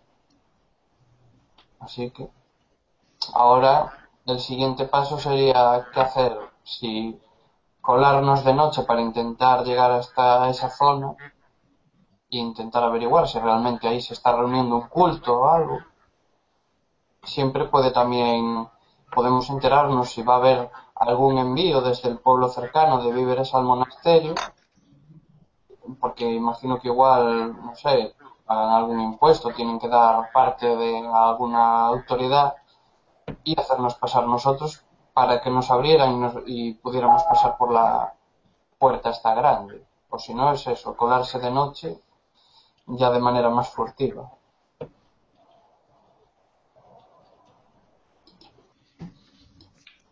Pues ustedes dirán, Eh, caballeros. Mm, Yo es que yo, pienso lo mismo que antes con el tema de colarnos en la, en la abadía, eh, pasa- haciéndonos pasar por monjes. Ya nuestras caras ya, ya las conocen, entonces yo creo que nos descubri- descubrirían. A ver, eh, voz de la sensatez. eh, lo que dice Miguel es bastante cierto, ¿eh? O sea, por muy eh, de la orden Da Vinci que seáis y no sé qué, la justicia existe. Colarse en un sitio puede suponer que vayáis al calabozo o cosas así. O sea, tenéis que situaros un poco en el contexto de la época, estamos en el siglo XVII. Con lo cual, mm, no es una cosa así. Y más, yo os lo digo, ¿eh? porque en lo general suele pasar. Vais cuatro tíos que sois completamente diferentes y eso en general suele llamar la atención bastante. ¿Vale? Eh, por eso la manera de actuar es bastante difícil de que no se líe, hay que ir con los pies de plomo porque en cualquier momento pues os podéis topar o con la justicia o con maleantes o con lo que sea. Os lo, os lo dejo como apunte. Entonces, chicos, eh, ¿cuál será el siguiente paso? Podemos buscar por las alcantarillas a ver si tenemos- encontramos algún acceso. Yo, eh, con- invocando mi aspecto de siempre hay otro camino, eh, ¿podría encontrar alguna conexión entre las alcantarillas y las catacumbas? Mm, mm, Eso se refiere a, por ejemplo, en- te explico, ¿eh? el aspecto se refiere generalmente a cuando tú, eh, pues alguien hace una cosa de esta forma y tú eh, puedes o, eh, mirar de hacerlo de otra forma. El aspecto no es relevante, pero sí que te puedo decir, ya que has tenido la idea, que, evidentemente sí que puede haber una conexión y es que coincide por geografía de las alcantarillas con, con, con las catacumbas. Vale. Pues yo creo que podríamos empezar por ahí. Al fin y al cabo, si llegamos a las catacumbas y no vemos nada, es bastante probable que nos descubran allí dentro. La imagen sería graciosa, ¿eh? Llega un guardia y ve cuatro tíos diferentes y ahí, ¿qué hacéis aquí? Nada, viendo la noche. Vale, pues entonces entiendo que os dirigís hacia la entrada al alcantarilla donde encontrasteis el cadáver. ¿Lo hacéis ahora, a plena luz del día, o lo hacéis por la No, noche? que la luz del día, desde luego, no se puede hacer. No, no, iremos un poco de no- anocheciendo. Noche. Vale, pues como buenos portugueses, os quedáis en la taberna siguiendo con el vino, con la comida, como buena tradición portuguesa española dicta. Y nada, pues cuando amanece un poco, perdón, cuando amanece, cuando anochece un poco, pues os dirigís hacia allí. ¿Vale? Eh, bueno, es el decorado que, habéis visto antes de la escena, todo embarrado porque el día anterior llovió. Y tenéis la entrada esta. Supongo que habéis llevado alguna lámpara de aceite, ¿verdad? Sí, sí, sí. Sí. Vale. Ninguno de vosotros en vuestra vida eh, creo que ha entrado en unas alcantarillas, pero bueno, nunca es tarde para hacerlo. Eh, vale, entráis a la alcantarilla. La alcantarilla es del tamaño de un hombre o por dos de ancho, con lo cual podéis caminar sin ningún tipo de problema. Y esta alcantarilla básicamente lo que hace es tirar los desechos de la ciudad, con lo cual el olor es bastante potente. Os mancháis las botas llena de mierda y, demás cosas y seguís caminando. Eh, cuando pasáis la entrada camináis pues unos 200 metros ya llegáis a lo que sería un laberinto de, de, pasadizos y de- algunos son maches estrechos, algunos son así, ¿no? Porque por ahí no cabe un humano. Pero sí que es un laberinto bastante amplio, más que nada porque aquí es toda la infraestructura de la ciudad. Ahora mismo estaríais debajo de la ciudad de Lisboa. Entonces, a partir de aquí, no sé para dónde vais a ir. Mm. Esto no parece viable. ¿eh? Pues inten- intentamos orientarnos un poco en dirección a, a donde está la iglesia. Vale, queréis ir eh, en dirección hacia donde va la iglesia.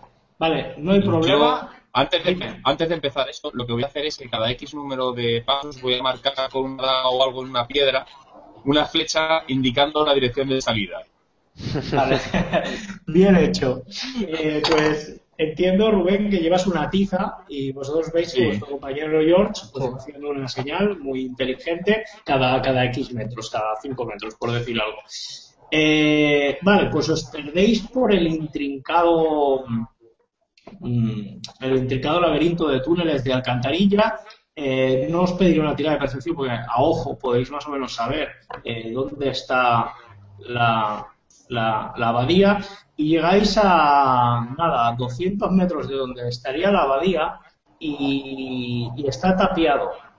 O sea, el túnel está tapiado, como si no sé, pero está tapiado como, como, como una pared de, que parece que lleve siglos ahí. Como si esa parte de, no, no perteneciera a la alcantarilla. Entonces os quedáis un poco parados porque, bueno, pues supongo que tendrá otra salida y que no coincide con la salida de alcantarilla que venís vosotros. Con la salida de alcantarilla que venís vosotros, pues da un muro. No podéis llegar. La- lo que sería la abadía estaría a 200 metros. Pues eso es lo que os encontráis. Si alguien allá en el pico. Eso sí, eh, hacedme. mm, me parece que has sido tú, Miguel, que has seguido el rastro. Te voy a dejar que me hagas una tirada de perfección. Mm, vale. Vamos a ver.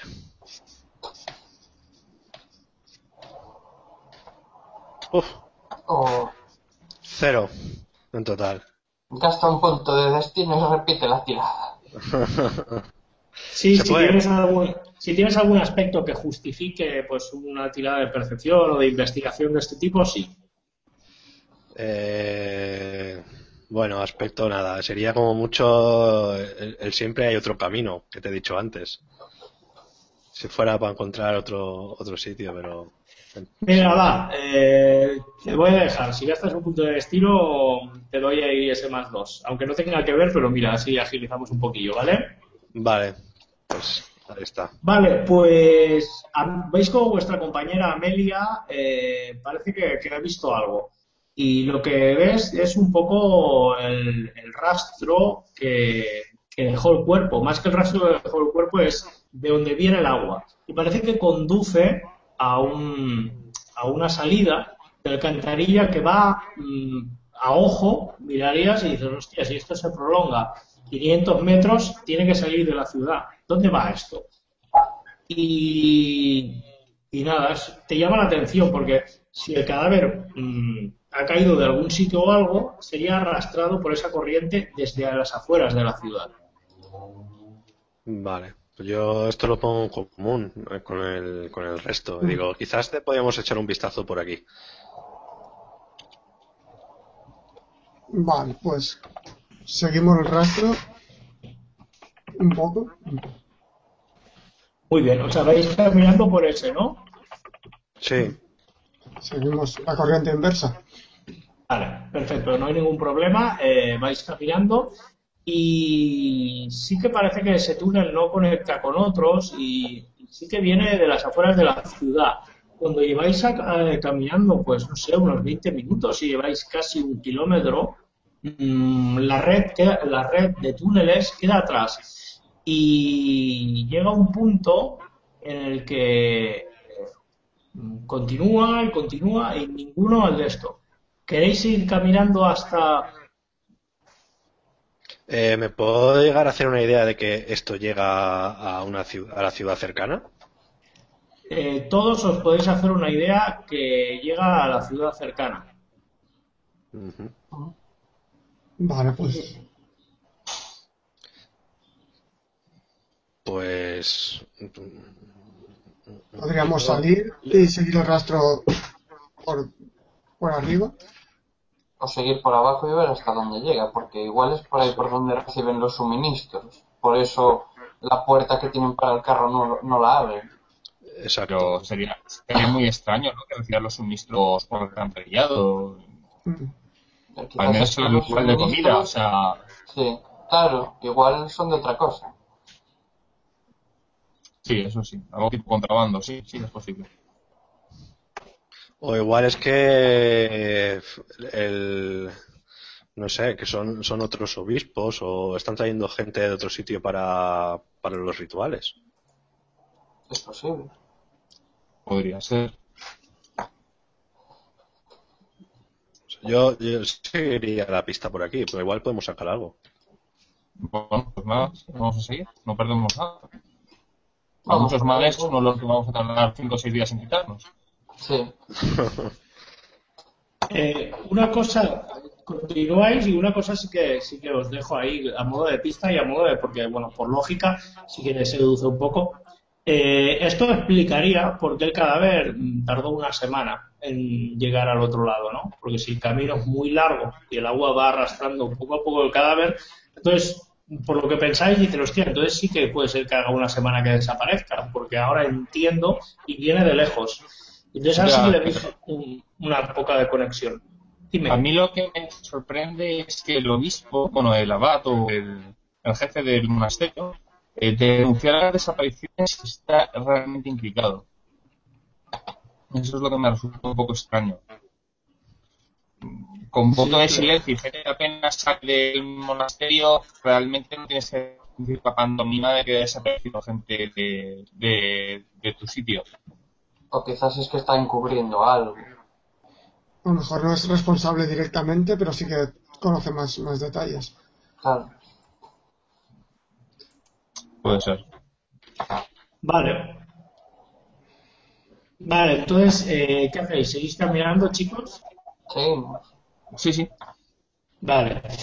Eh, pues nada, seguís caminando y llega un momento eh, en que os llama la atención una cosa. O sea, seguís caminando, sí, es evidente que esta, este túnel va a Villaverde, pero antes de llegar a, a lo que sería el final del túnel y los túneles de Villaverde, eh, os llama la atención que hay un pequeño túnel nada, de unos 10 metros aproximadamente de longitud y que parece que da una salida.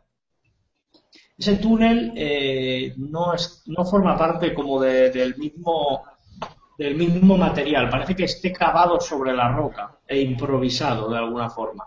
Y os llama la atención porque no, no cuadra ahí. ¿Y por ese túnel viene agua? ¿O es completamente diferente al.? No, no, es un túnel, es un túnel cavado en roca viva y no, no, que no parece haber ningún tipo de agua, o sea, es como, como un anexo, ¿sabes? Como si lo hubieran hecho posterior. Mm. Yo, yo le echaría un vistazo a esto, ¿eh? Sí.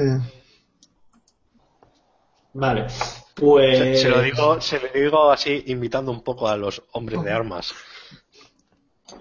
Claro, claro, tú eres una dama. Pues yo me adelanto entonces, con la mano Sí. en la empuñadura por si acaso, no, aún sin desenvainar, pero bueno. Que Vale. voy mirando atento a todo. Vale, pues bueno, lo bueno es que vais con una lámpara de aceite, que yo os he dicho que lleváis, porque si no estaríais a ciegas, y os adentráis y lo que os he dicho, ¿eh? está acabado como posterior forma eh, en roca viva y llega un punto en el que hay una pared, ya se cierra ahí, es como ese anexo que os he dicho, y sí que parece que arriba hay una entrada. O sea, una entrada, bueno, como un portezuela o algo. Vale. Yo me adelanto y voy a intentar a ver si se escucha algo a través de la puerta. Vale. Vale. Eh, Yo te voy a cubrir detrás. Vale. Vale.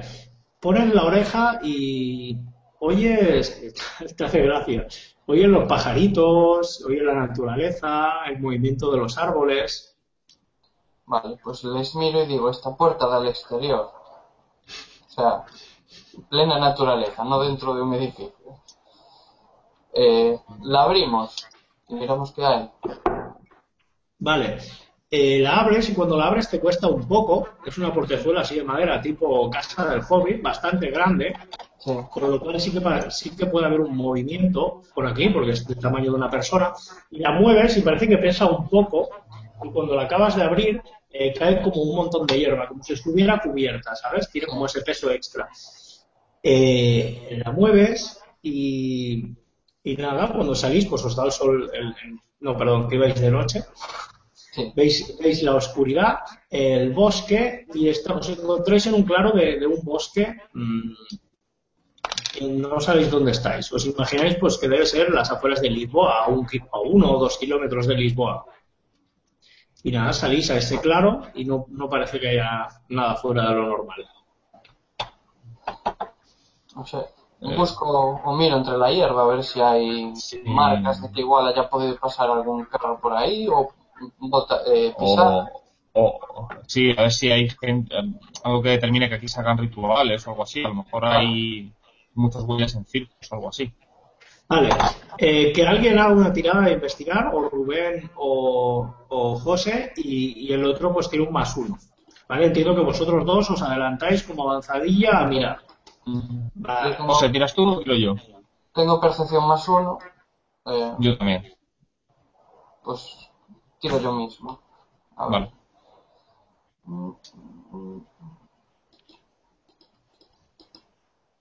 Cuatro. Vale. Eh, un más uno, más uno, más dos, más uno tuyo, más tres. Yo doy más dos. Ah, Me ayuda. vale, pues si me das más dos, más cuatro. Vale, pues estupendo. Pues nada, camináis un poco, a pesar de que estáis a oscuras, pero vais con una lámpara de alcohol, que no le debe quedar mucha vida. Eh, veis que hay un claro donde habéis salido y al lado hay otro claro bastante más amplio y, y allí en medio encontráis eh, lo que sería como mm, como como un altar medieval, ¿sabes? Como una mesa de roca viva y sí, sí, es, es un altar, es normal, ¿no? O sea, aquí había culturas no celtas, pero sí que había culturas eh, medievales, bárbaras y demás. Eh, lo que os llama la atención es que ese altar, pues en lugar de tener mo, como cualquier reliquia eh, arquitectónica que está en medio del bosque, eh, no tiene mo, está, podría decir limpio, pero no está limpio de mo, y tienen manchas de sangre, sangre reseca, y por el suelo veis varios dientes, colmillos, los incisivos, como de varios tipos de animales diferentes.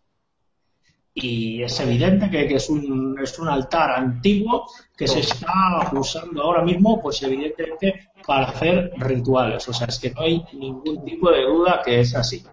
Los colmillos que están puestos en la base hacia arriba o... No, los colmillos están por el suelo, Ah, eh, como si fueran piedrecitas, como si se hubieran roto o desprendido de algo. Eh, evidentemente es- la situación es bastante complicada y os voy a pedir que me hagáis todos una retirada de razón porque vais a tener que pasar un chequeo de cordura. O sea, la imagen mm, atenta contra vuestra razón. Vale. Vale. Eh, ¿Qué se tira entonces? Razón.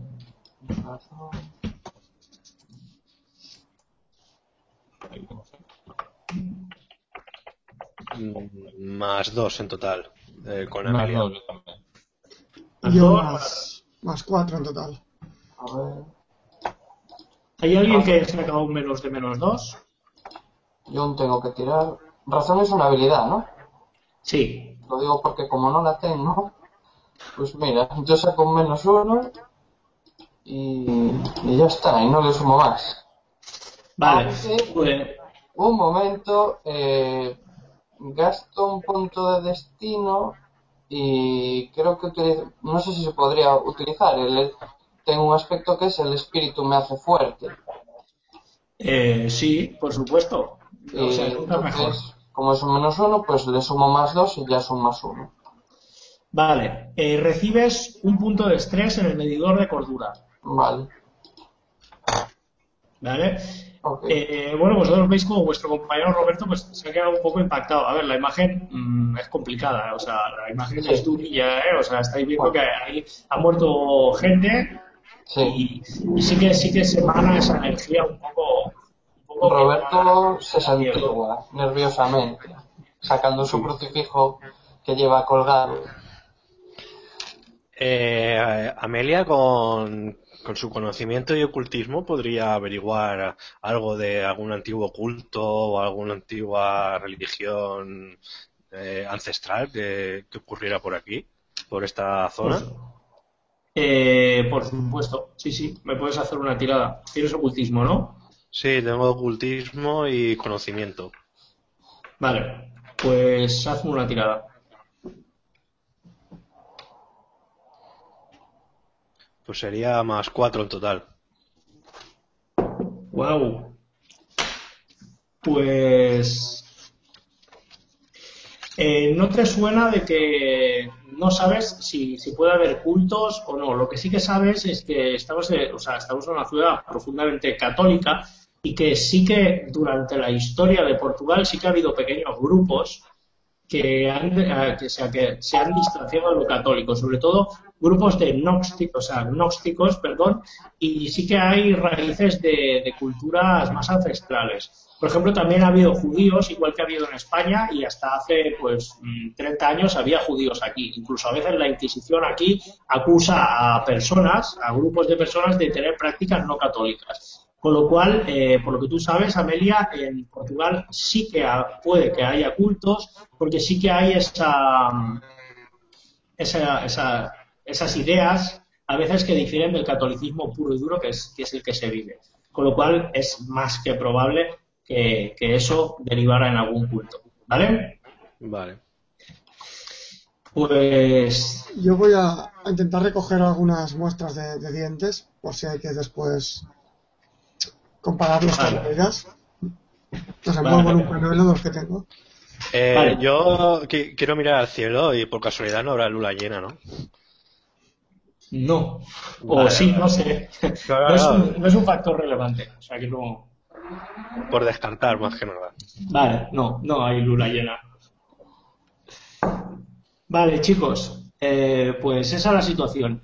Eh, François, mientras recogen los colmillos, eh, te da que son colmillos de, de, de cánidos, o pueden ser lobos o pueden ser perros, y que esos colmillos eh, no están recién arrancados, que tienen un uso, además tienen un desgaste no propio de, de lo que sería mm, el, el morder de un perro. Con lo cual se le ha dado un uso, ya sea a través de herramientas o algún tipo de uso, pero tiene un desgaste fuera de lo normal. Correcto. ¿Podemos- ¿Podemos saber a qué distancia estamos de Vía Verde? Mm, Calculáis que probablemente a uno o dos kilómetros, quizá media hora o una hora a través de bosque, podríais llegar a Villaverde. Bueno, ¿qué hacemos? No lo sé, si los culpables se reúnen en esta zona, igual podíamos esperarlos y tener una emboscada. Porque si vamos a Villaverde, estamos yendo un poco a ciegas, ya que no sabemos quién usa el pasadizo ni quién usa este altar. Y. eso, No sé. Pero siendo las 2 de la noche más o menos, eh, y habiendo un- dos asesinatos en un mes, no creo que, que sea esta noche propicia para pillarlos. Bueno, a ver, igual no. Lo que pasa es que, igual, al haber alertado al párroco de la abadía, ¿no? Sobre nuestra investigación, igual se ha podido poner, eh, se ha podido comunicar con Villaverde o algo diciendo que hay alguien investigando. Entonces, igual eso hace que venga alguien, no sé. Yo lo que digan los demás. Bueno, yo creo que con, el olor que tenemos y, y conforme vamos, podemos esperarnos a mañana y visitar la ciudad, la ciudad del pueblo de Villaverde mañana. Porque presentarnos ahora así llamaríamos la atención un poco. Eh, eh, Luis, eh, el tramo de, de bueno de alcantarilla que por el cual veníamos y que seguía más adelante, eh, ¿eso nos hace pensar que iba hacia Villaverde directamente o Sí, probablemente en algún momento y, y sí que estaban comunicados Villaverde y, Lisboa. Probablemente en algún momento sí que estaba comunicado, con lo cual es normal que hubiera este, eh, esta conexión de alcantarilla, ya sea porque que no tendría lógica los desechos de allí fueran por aquí, o ya sea porque durante algún momento en guerras anteriores se usara este túnel y ya se construyó previamente para que hubiera una comunicación. Con lo cual es lógico. Vale, vale. Pues no sé, no sé, que, ¿cómo lo veis? Entonces. Podemos volver al túnel y seguirlo hasta lo que parece Villaverde. Igual de Villaverde se escabullen para hacer el ritual ahí y luego de ahí eh, dejan los cuerpos para que los arrastre eh, en la alcantarilla hasta Lisboa. No sé. Igual el, el conductor da a una casa o algo en Villaverde.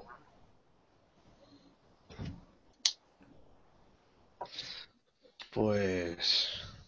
Podríamos intentar hacer una conexión entre cuando eh, denunció las desapariciones del obispo y, bueno, el obispo no, el padre Pedro, y saber el día de la muerte exacto y qué día más o menos podrían actuar. ¿Cuál puede ser el siguiente día que, que, que maten a alguien? O sea, sabiendo Eh, que ha muerto a lo mejor siete días después de, de que lo encontraron, siete días antes, saber si, si hay algún tipo de conexión. Esa parte. Vale, eh, claro, evidentemente yo no puedo hacer las conexiones, soy el máster, os facilitaría las pistas, estas deducciones las tenéis que sacar entre vosotros, eh, pero como pregunta sí que te puedo responder y si por lo que ha dicho el alguacil hace una semana eh, pasó y luego la otra muerte es de hace una semana, sí que puede haber una conexión, mm, por lo que tienes, de que se haga una vez a la semana. Correcto, y el día, el día sería hoy. El día sería, eh, claro, no, no lo puedes saber porque no sabes cuándo exactamente ha fallecido el- la persona. Otra opción es escondernos aquí y, y, nada, y pasar la noche en, en guardia por si aparecen y empiezan a hacer el ritual. Y entonces ya actuar y pillarlos con las manos en la masa. Podemos pasar la noche ahí y si no pasa nada, meternos por el túnel y seguirlo hasta Villaverde y ver a dónde lleva.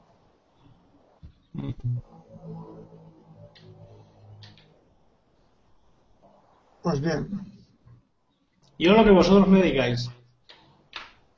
Y si no lo decidimos como un dado, ya está. ¿Qué vais a hacer, chicos? Yo la verdad es que mi personaje le ha dado un ataque epiléptico y me he perdido toda la parte de investigación de la fauna, así que no sé exactamente qué habéis deducido. Bueno, eh, sí, espera, yo voy, ahora que va Miguel un momento a hacer una pausa, yo también voy al baño y en media horita o así más o menos, si todo va bien, acabamos, ¿vale? Ok. Vale. Eh, ¿Qué habéis descubierto de la zona? Porque me lo, me lo he perdido Es casi que- todo ello. los rituales efectivamente se, se desarrollan allí y que, que tienen una cierta periodicidad. Lo que pasa es que no sabemos qué día pueden actuar, si hoy, mañana o, o- o en días siguientes. Entonces, podemos permanecer en guardia aquí o ir a Vía Verde directamente a investigar allí o, o descansar o volver a Lisboa. Son las tres opciones. ¿Y por qué que vienen de Villaverde? ¿Por qué ha cambiado la idea de que son los de, los de la, la abadía los que vienen aquí? porque porque los, los cadáveres seguramente los, los tiran en el alcantarillado y son encontrados una semana después en, en, en Lisboa por la corriente de agua. Vale. Pero, ¿por qué vienen, por qué creéis que vienen los, eh, los ritualistas o los asesinos de, de Villaverde y no del monasterio? Bueno, no sabemos de dónde viene exactamente, pero sabemos que el ritual lo, lo ejecutan aquí. Vale. Y el camino lleva a, a Vía Verde, el alcantarillado este. Así que Mm. suponemos que tiene que haber alguna conexión. Algún tipo de conexión, vale. acabamos de sí, ir a Villaverde es una situación tan buena como cualquier otra. Entonces, no, no, creo que nos fundamos desde los árboles y aparezcan aquí los ritualistas para hacer esta noche. Bueno, ya estoy por aquí.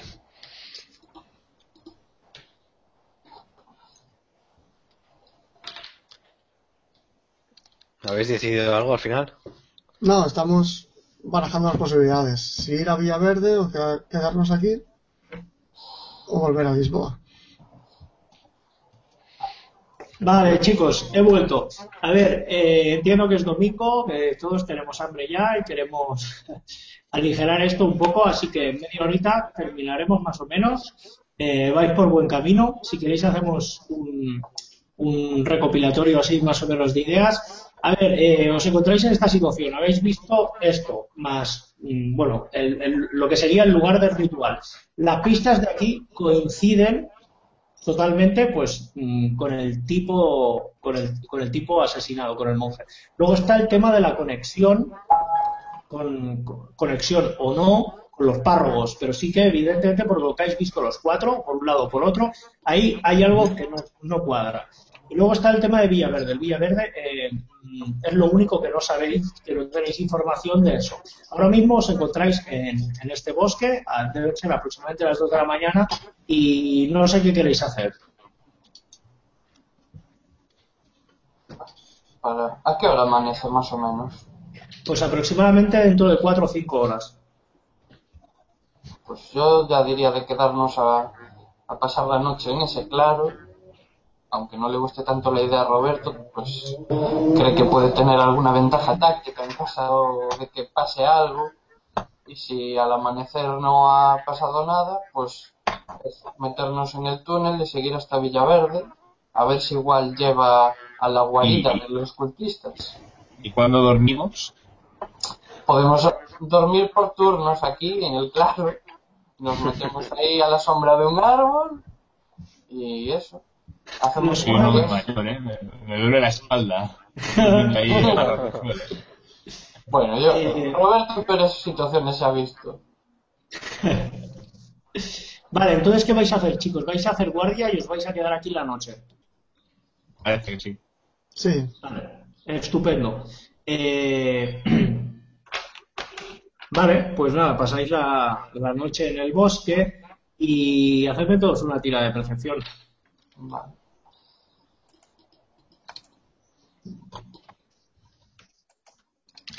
Cero. Más 3. No, no, más uno. más tres para mí. Más 3 no, perdón, más 2. Vale, Más tres. vale. Eh, ¿Quién ha sacado más de más dos? Yo, yo he sacado más tres. Vale. ¿Alguien ha sacado menos de menos dos? O sea, todos habéis sacado más de más dos. No, yo he sacado ju- yo, yo, más, yo más uno. yo más 2. Vale. Pues eh, José y Miguel, quitaos los cascos. Vale. Vale. Os aviso. Vale. Eh, More y Rubén, estáis durmiendo, no sé si os toca guardia en ese momento, pero en un momento dado eh, os despertáis porque eh, oís ruidos, ruidos que vienen del claro. Entiendo que no habéis dormido al lado del altar porque ya sería, ya, ya sería un Y poco ahí en el altar. ¿Eh? Si no, la despertaríamos en el altar. Vale, pues os acercáis al, eh, oís un ruido que viene de- del claro. Entonces os acercáis al claro y veis eh, que estáis, estáis escuchando como un ruido como de como de, de cosas que chocan así, como piedrecitas que caen o algo. Y parece que el o sea, el altar está eh, tem- mm, como temblando, ¿vale? Se mueve, vosotros estáis flipando porque el resto no se mueve, pero solo la piedra del altar y la- lo que es la mesa de roca maciza se mueve y, y lo que conseguís ver, si os acercáis un poco, es como la sangre reseca que tiene ese altar es absorbida por la piedra. ¿Veis cómo esa sangre se absorbe y, y sigue temblando? Evidentemente, os voy a pedir una tirada de cordura a los dos. Con razón. Pues nada, cordura. Uh, muy mal.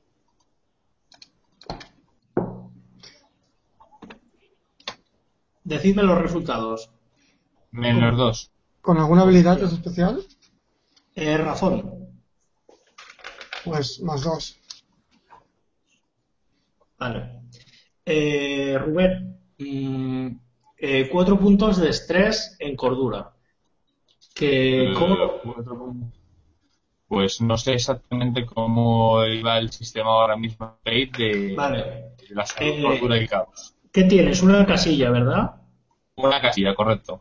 Vale, pues podría, bueno, es que con cuatro, claro, la casilla te absorbe uno, una consecuencia leve dos y una consecuencia moderada cuatro. Tienes que absorber los cuatro puntos, con lo cual la única forma que tienes de hacerlo es eh, absorber una consecuencia moderada de cordura. Sí. En este caso es una fobia. ¿Vale? ¿Vale? Entonces, a partir de este momento, tu personaje eh, adquiere una fobia, mm, bautízala tú, esa consecuencia, como tú quieras, eh, miedo a los huesos, miedo a la oscuridad, una fobia que tendremos que tratar con el personaje. Vale. Pues. Eh, eh, eh, hostia. Lo que tú veas, cualquier cosa, ¿eh? O sea, fobia lo que quieras. pues sí, fobia. Es una fobia al- a, los, a los huesos humanos. Vale. Me parece perfecta. Además concuerda con tu personaje que perdió un brazo. Vale, estupenda. Vale, pues tienes esa fobia, eh, ya la trataremos. Estás conmocionado, de hecho gritas un poco. Eh, poner los cascos.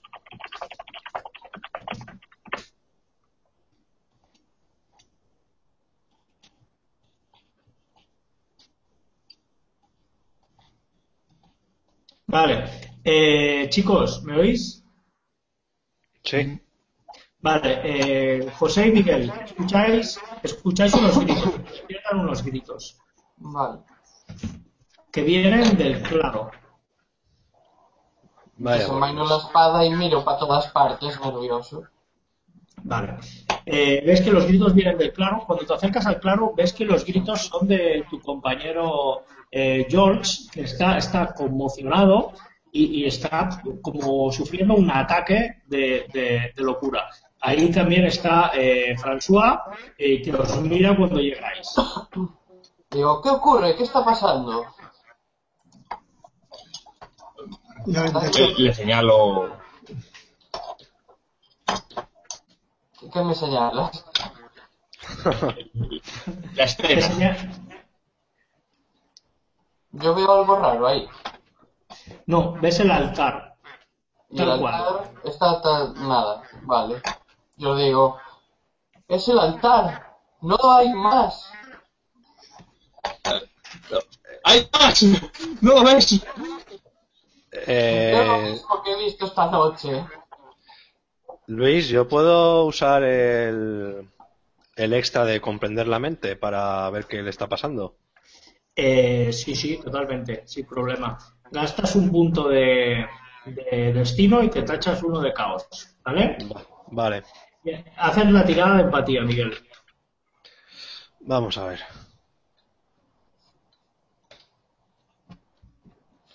Pues sería empatía, tengo más 3 y más 1, más 4 en total. Vale, eh, acaba de ver algo que, que le ha causado una fobia. Ahora mismo está en shock. Tiene una fobia eh, a huesos y a sangre. Y lo que ha visto, por lo que ves tú en su mente, lo que lees en sus pensamientos, es que ese altar estaba emanando una energía, ha absorbido toda la sangre reseca que había y ha empezado a temblar. Como algo muy sobrenatural en medio de la noche. Y por eso está así, porque esa imagen le, ha dejado en shock. De hecho, miras a François y François mm, se ha sobrepuesto, pero, pero también está, está impactado. Yo intento tranquilizar a George, le, hago un, un análisis, le miro en los ojos, la cara, a ver cómo. intenta- intentando tranquilizarlo un poco, porque yo he visto lo mismo, sé, sé que es dura. Vale, él, él se, con los minutos se va, se va tranquilizando, pero, pero bueno, ha salido de sí porque la imagen era bastante impactante. Eh, pues eh, Miguel, José, lo que veis es esta situación. Vuestros compañeros, ahora eh, Rubén se repone y os dicen que esto es lo que ha pasado. Deben ser aproximadamente las 4 de la noche y apenas habéis dormido dos horas. Mm. Pues no sé. Eh, No hay nada que pueda atravesar con mi espada, así que... Pues yo estoy pensando que quizás habría que avisar a, a alguien de la orden para que viera lo que está pasando con el altar este y ellos ya decidieran a Yo- ver. este, este- este altar hay que destruirlo, o sea, esto no puede ir así.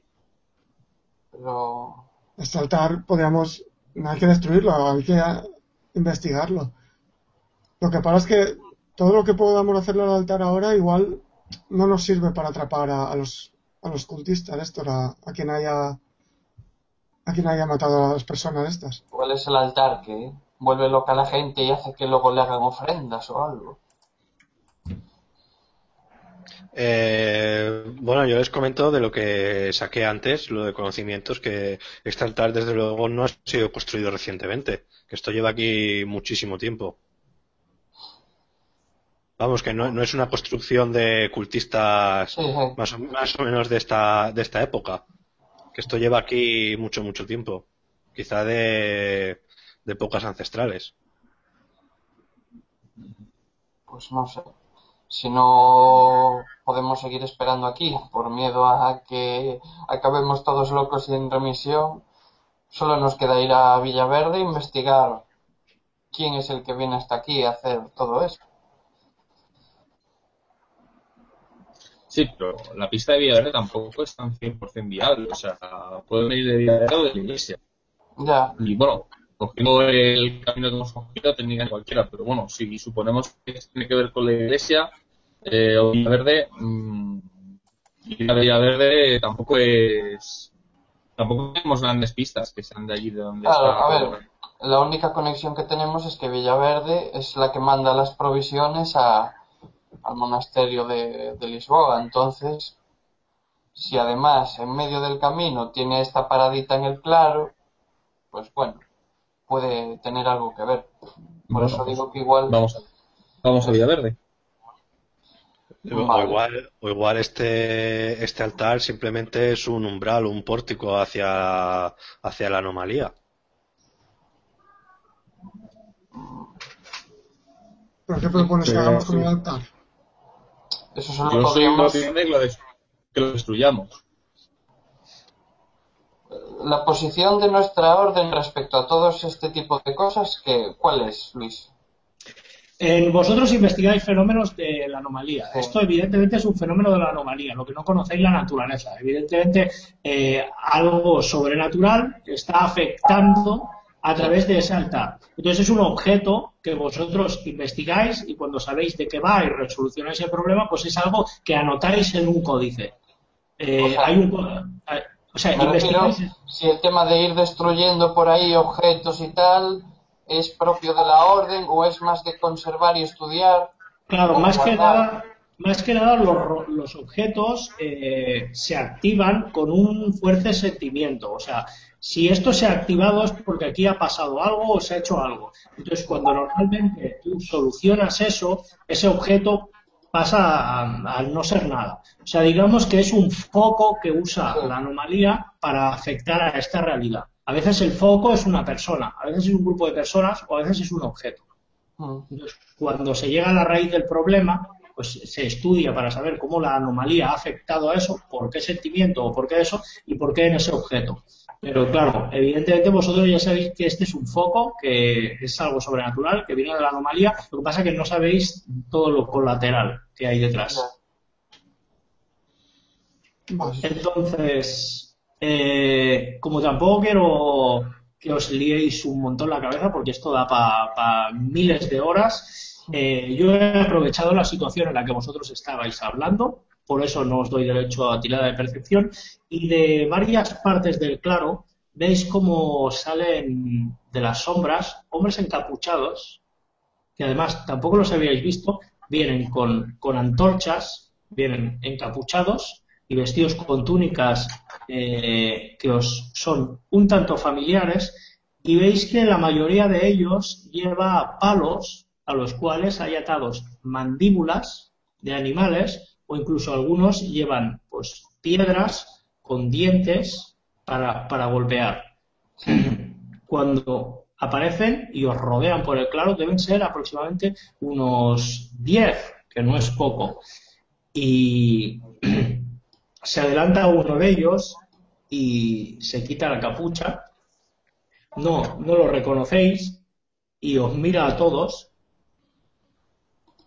No sabéis dónde os habéis metido, ¿verdad?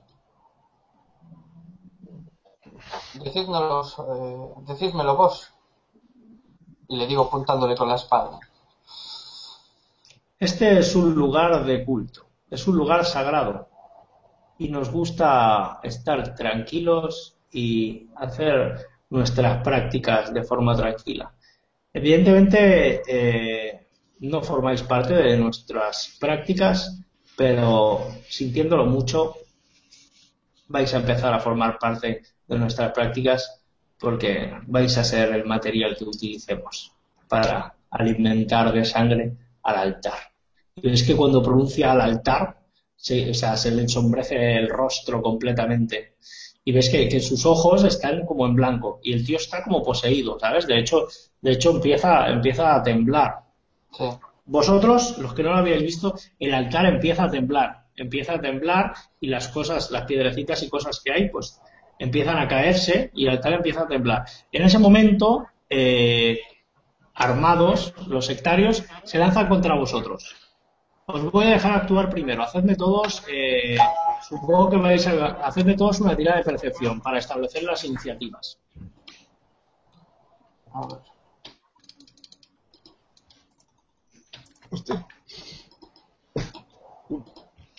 Uy. Dos en mi caso. Vale, más dos. Cinco. Dos más cinco, Más uno. Vale. Eh, pues Miguel, evidentemente empiezas tú. Eh, ves como una decena de, de tipos encapuchados, armados con, con estos palos, con mandíbulas y demás, pues se abalanza sobre vosotros. Eh, eh, eso es decir, que en- en- actúa François. Sí. Ah, vale, pues perdón, me he equivocado. Como no estaba mirando la pantalla, por la voz me he guiado. Vale, François, actúas. Vale, voy a intentar utilizar mi, mi extra, mi capacidad contra el contra el líder. Vale, Voy vas a intentar herirlo Sí, correcto. Con esencia. ¿Cómo lo haces? ¿Haces que sus huesos se quebren, que su piel se estire? Que, Sea un poco morboso. que sangre un poco por, por los ojos, por las orejas, que, que se desangre él solo por, por heridas que, que, que tu- bueno, por orificios que tenga o por algunas heridas que se puedan crear ahora mismo. Vale, le vas a devolver lo que él ha hecho de desangrar a otros. Sí, voy a intentar desangrarlo. Me gusta. Pues tira eh, cualquier habilidad que te sirva para herir, como por ejemplo pelear. Pelear no la tengo. ¿Tienes espíritu? Espíritu, sí, más uno. Vale, pues hazlo con espíritu. Vale. ¿Puedo utilizar algún aspecto como los cuerpos son máquinas sencillas o...? Correctísimo. Gastas uno más Sí. y lo puedes utilizar. Vale, pues voy a realizar la tirada. Hostia. Hola. Eso es un más 7. voy a hacer mi tirada de resistencia ¿no? con el espíritu. Hostia, pues. Se queda en un más 5. Pues, pues lo dejas fuera de combate, tío. Eh, Bueno, estas son las cosas que pasan cuando improvisas. Vale, eh, pues More, lo dejas fuera de combate. Describe cómo lo dejas fuera de combate. Pues empieza a gritar, a la- los ojos se, se le caen, se empiezan a salir chorros de sangre, las orejas eh, supuran sangre, se empiezan a salir heridas como las que él ha causado, formadas como, como marcas de dientes y, y chorros de sangre saliendo por las heridas por todo el cuerpo. Pues eso. Bueno, Vale, sí. pues vosotros ya habíais visto a vuestro compañero en acción y cada vez da más miedo. y el resto, eh, más doses. Eh, ¿Quién va? Yo tengo más dos y no sé si alguien más. Sí, yo también. Pero bueno, Vale. actúe el, que actúe el hombre de armas. Vale. Venga, pues Pues nada, adelante. yo voy a atacar a uno. A ver si así les metemos miedo en el cuerpo. Vale. Eh, uno, dos, tres, cuatro. Ay, espera, que los tiré con los otros. Vale, más uno, más... Déjame ver. Eh, pelea más tres, más cuatro. Vale. Vale, pues lo dejas fuera de combate con una consecuencia leve. Que, Vale. ¿cómo, eh, ¿Cómo lo dejas fuera de combate? Nada, aprovechando el desconcierto que ha creado el ver al líder del culto o al que primero habló ahí retorciéndose y sangrando, eh, ensarto a uno directamente así con la punta de la espada y me echo un poco para atrás. En plan, como que les hago una línea en el suelo y digo, a ver quién la cruza. Muy bien. Vale, eh, Miguel, adelante. Pues nada, eh, yo como creo que no soy muy hábil en estas lides, eh, lo que voy a intentar más bien va a ser intentar pues de- defenderme a todo lo que venga hacia mí, más que atacar.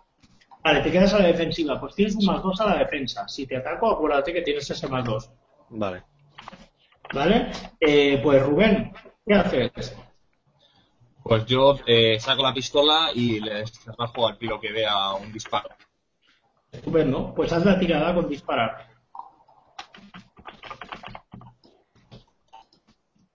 Muy mala. Eh, a ver. Eh, cero. Cero. Vale, pues vosotros veis como, como el claro se ilumina con un disparo de, del alguacil, pum, dispara, pero no veis, veis que no da a nadie. Los cultistas os se siguen acercando a vosotros y van cerrando un círculo. Han caído dos, pero quedan ocho personas que, que entran en contacto con vosotros ahora en combate cuerpo a cuerpo. De hecho, eh, lo tenéis complicado, ¿vale? Porque os están cerrando el círculo. Es una situación bastante complicada. Voy para allá. Y dos de ellos te atacan a ti, Roberto, que has hecho daño.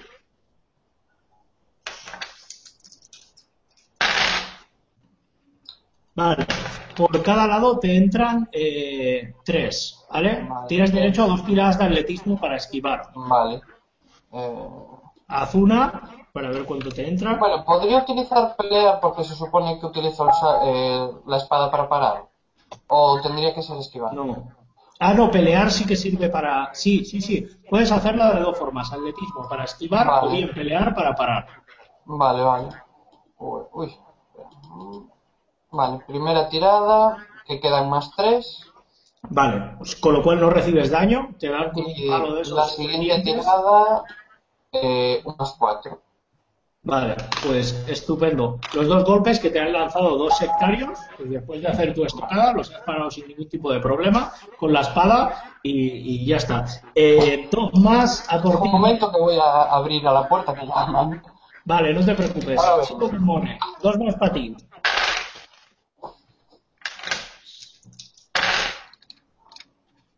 Vale, pues igual se te abalanzan dos que tienes cerca con palos y piedras con los dientes cánidos y te van a golpear. Uno te viene con tres y el otro te viene con dos, ¿vale? Vale. Pues dos tiradas. Pues, vale. A ver.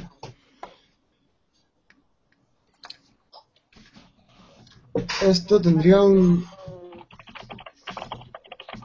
Por percepción podría esquivar. No, eh, tiene que ser atletismo, tiene que ser algo físico, con lo cual tiene que ser atletismo, pelear. Si no tienes nada, pues tira sobre cero, te puede salir una buena tirada. No tengo nada. Vale. Pues un cero en la primera tirada y en la segunda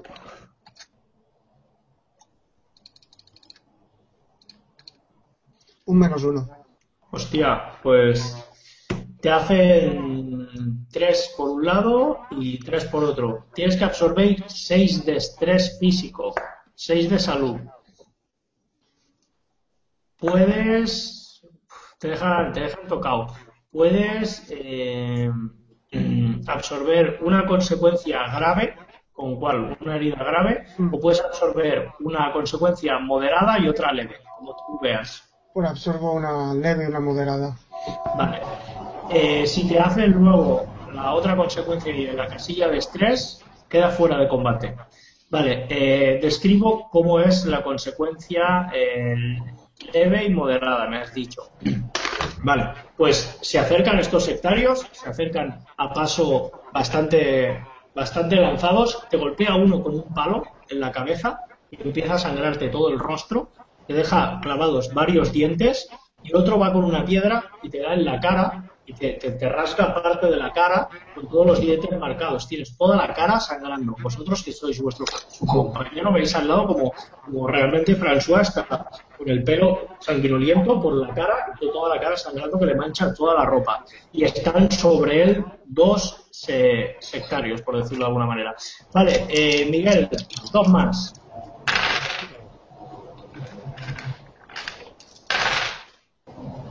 Vale, uno te va con 3 y uno con más 1. Vale, pues Recuerda yo. que tienes ese más 2 de defensa, ¿eh? Porque te has quedado la defensiva. Sí, sí, sí. Vale, vamos a ver. Pues ante uno sería el más 2 de la de, de defensiva y el otro sería 6. Vale. Eh, no solo eso, o sea, con el primero absorbes uno de estrés, te puedes tachar la casilla de salud y listo. Y ante el otro que te ataca, que también te ataca con un palo de estos eh, con huesitos, eh, se lanza sobre ti y no, no solo esquivas, sino lo que hace es que pierda el equilibrio. Ahora tenéis un sectario que está como concepto, o sea, perdón, como aspecto desequilibrado, ¿vale? Que está de espaldas y así. Eh, Rubén, dos más para ti. Pues nada, Vale. Eh, nada. Y más uno. Pues mm, para uno no hace falta que tires, también se queda desequilibrado, con lo cual luego le podéis dar, lanza un ataque súper torpe en medio de la noche, y el otro te hace uno, tira. eh, lo que me da, a lo mejor hasta me da. Eh, con atletismo, no, mira, tengo atletismo más 4, así que es más 2. Vale. Eh, no te hacen nada. Uno se te abalanza, lo apartas, o que acabas de disparar, se desequilibra y el otro te, va a dar y tampoco te da. Vale, chicos, vuestro turno. Eh, la situación está complicada, estáis en medio del claro, eh, o sea, iluminados por las antorchas. Vuestro compañero mm, François está bastante tocado y tenéis ocho sectarios encima. Ha caído el líder, pero tenéis ocho sectarios encima que tenéis en combate cuerpo a cuerpo. Dos de ellos desequilibrados. Pero, eh, bueno, mm, está ahí la situación. Pues, More, es la tuya. Pues voy a intentar provocar el mismo efecto en, en todos los sectarios, aunque sea una mínima parte, que empiecen a sangrar para ver si se asustan y, y pueden ver que pueden acabar como su líder. Vale, entonces tienes que gastar uno de un punto de destino y absorber otro más de, de caos. Si antes te has tachado la primera casilla, ahora absorberías una consecuencia de caos. Pues ¿Vale? la asumo porque no tengo Vale. más salidas. Eh, define la consecuencia de caos. Caos es como mm, tu alma tiende a tirar hacia, hacia la anomalía, como estás menos en presencia física. Lo que se puede ser que a lo mejor Me eh, cambia la voz al gritar. te cambia la voz, pierdes, pierdes un poco el sentido. Luego ves como vuestro compañero, aparte de estar sangrando, también está como, como entre esta realidad y otra realidad, ¿vale? Es un poco como vibra, ¿no? Y como, como se queda fuera de sí. Eh, vale, pues haz la tirada con espíritu. Ah. 3 más 1 más el aspecto. Buena, buena. sería 4 o 6. Vale. Eh, sí, hostia, pues haces que dos de dos, dos los casualmente los, bueno casualmente no los dos que te estaban atacando empiezan a sangrar. De hecho te manchan más de sangre. Parece una carnicería vale y, caen. Dejas a dos fuera de combate empiezan a sangrar por los orificios y demás. Y bueno dos menos. Vale. Eh, José adelante. Vale. Eh, podría intentar intimidarlos y utilizar el extra de ensanchar el espíritu, pero a la inversa, para hacer que se asusten o pierdan determinación en su ataque ¿Lo quieres hacer contra uno o contra varios? contra varios. Pues es un más uno la dificultad por cada uno. Vale. ¿Y qué tiraría? Eh, ¿Carisma o provocar? ¿Cuál te va mejor? Carisma me va mejor, que tengo un más dos. Lo que pasa es que carisma es para caerle a alguien bien. Tendría que ser con provocar. Provocar tengo más uno. Vale, Vale. pues gas- gastas el punto de destino, que te el echas punto la de casilla, destino. la casilla de caos, y lo puedes hacer. ¿Con cuántos lo haces, José? A ver. Eh, bueno, con los dos que me están atacando ya, por ejemplo, Vale, imagino que mientras estoy en combate, pues eso, le- y no sé, le- les grito en plan, vuestro líder ha muerto, como no os vayáis de aquí, os seguirá el mismo destino. vale. perfecto, Vale. pues tira con dificultad Tiro. 3. Uf, eh, tengo men- eh, saco menos uno, más uno por provocar se quedan cero. Vale, pues vosotros veis como vuestro compañero Roberto, pues después de esas estocadas y esas esquivas, dice, marchaos de aquí, vuestro líder se ha muerto. Y veis como se quedan parados, pero, pero siguen. Están, además están muy fijos en, en acabar con vosotros. Eh, Miguel, adelante. Pues es que yo en estas cosas no, no me suelo meter, o sea que viendo que de momento me las estoy apañando, voy a seguir esquivando todo lo que pueda. Vale, estupendo. No- o sea, es normal si no eres de combate. Vale, eh, adelante, Rubén. No la historia, le intento meter un gancho en la mano en la mandíbula. Vale, pues eh, tira. A ver, que Eh, puedes pelea- usar, Rubén, puedes usar el que está desequilibrado. Vale, pues tienes un más dos. Es un, es un efecto que tú has creado, con lo cual no tienes que pagar un punto de destino, por lo menos el primer turno. ¿Vale? Pues nada, en total. ¿Cuánto? Más dos en total. Son Vale. dos negativos, más dos de media, más dos del desequilibrado. Vale. Eh, lo, sa- eh, lo dejas fuera de combate, ¿vale? Eh, ¿Cómo lo dejas fuera de combate? Descríbelo. Básicamente, le un puñetazo en la mandíbula y cae, cae en seco. Vale. No tiene mucho más. Estupendo. Está siendo un combate bastante, bastante potente. Estáis recibiendo golpes, los estáis esquivando, estáis atacando. Eh, de los 10 que había, quedan 5 que, que están ahí, que siguen atacando. No temen a nada. Están luchando dos y con su mente fija. Y entonces, eh, tú, Roberto, tienes dos delante. Ya. que venir a por ti. Vale, uno con dos y el otro no te da. O sea, uno Vale. intenta dar, saca una daga, ahora saca una daga, no te da, y el otro saca otra daga también y te la intenta, bueno, te la clava, te hace dos. Vale. Eh, tiro entonces. Sí, Saco más uno, más tres, más cuatro. Vale, no te hace absolutamente nada. Vale, me pues lado y con la capa le desvío el golpe que sale hacia otro lado. estupendo. Eh, More, creo que te queda uno delante, ¿no? Bueno, antes me han atacado dos. Vale, pues tienes dos. Pues Ah, y, y me los he cargado, ¿no? Ah, sí, es verdad, tú no tienes ninguno. Pues entonces quedan eh, dos con Miguel y dos con y uno con Rubén. Vale, sí. Vale, pues Miguel, eh, lo mismo. Yo tenía a uno en el suelo y, y el otro, vamos, el otro mal pie. Vale, el del suelo no te hace nada. Lanza un ataque torpe desde el suelo y no te hace absolutamente nada. El otro eh, te hace con tres. Saca una daga y te intenta clavar una daga en el cuello. Te Vale. hace tres. ¡Uh! Pues Oh. yo tengo menos, menos uno. ¿No tienes algún punto de destino que gastar ahí? Sí, bueno, podría gastar. Sí, un, pu- un punto fate. El, el último que me queda para repetir la tirada. ¿Con qué aspecto? Pues con señora de la adi- adivinación podía ver hacia dónde iba ese, ese corte. No, no, no, no te lo puedo aceptar eso.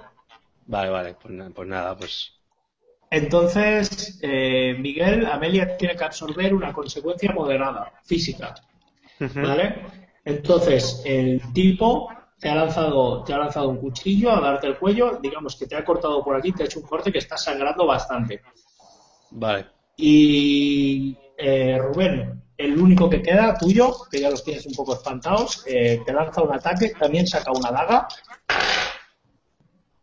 Vale, que va con un más dos. Más cuatro. Vale, pues esquivas el dagazo sin ningún tipo de problema. Y ahora os toca a vosotros, chicos. Eh, eh, More, ibas tú primero, ¿verdad? Sí, yo estoy bastante. Vale. Estás bastante, es más, te queda una consecuencia, una casilla y quedas fuera de escena. Estás sangrando, perdiendo bastante sangre y, y por suerte has, has lanzado presencia, has hecho daño y no tienes a nadie delante. ¿Qué haces? Pues voy a intentar reponerme un poco de, de toda la situación. Me arrodillo un poco al suelo para intentar relajarme, porque después de sufrir la consecuencia mental y las físicas, que no. Puedes eh, salirte de la escena, ¿eh? O sea, quiero decir, puedes salirte del claro y recuperarte sin problema porque no tienes a nadie que te ataque directamente. Pues esa, esa es mi acción. Vale, perfecto. Pues no hace falta ni que tires, no, no hay impedimento. Eh, Roberto, Eh, vale, yo aprovechando que he apartado la guardia de, bueno, del que desvíe el golpe, voy a intentar darle un tajo en el cuello para Vale. librarme de él. adelante. Vale. Eh, saco un menos uno, más tres, quedan más dos. Vale. Fuera de combate. ¿Cómo lo dejas fuera de combate?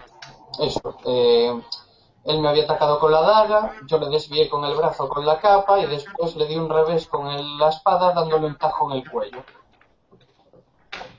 Estupendo, ni a la triste. Vale, eh, Miguel, te toca. Pues nada, yo voy a intentar eh, retirarme un poco e intentar seguir esquivando a, a los malhechores estos, que ya me están fastidiando un poquito. Muy bien, Rubén.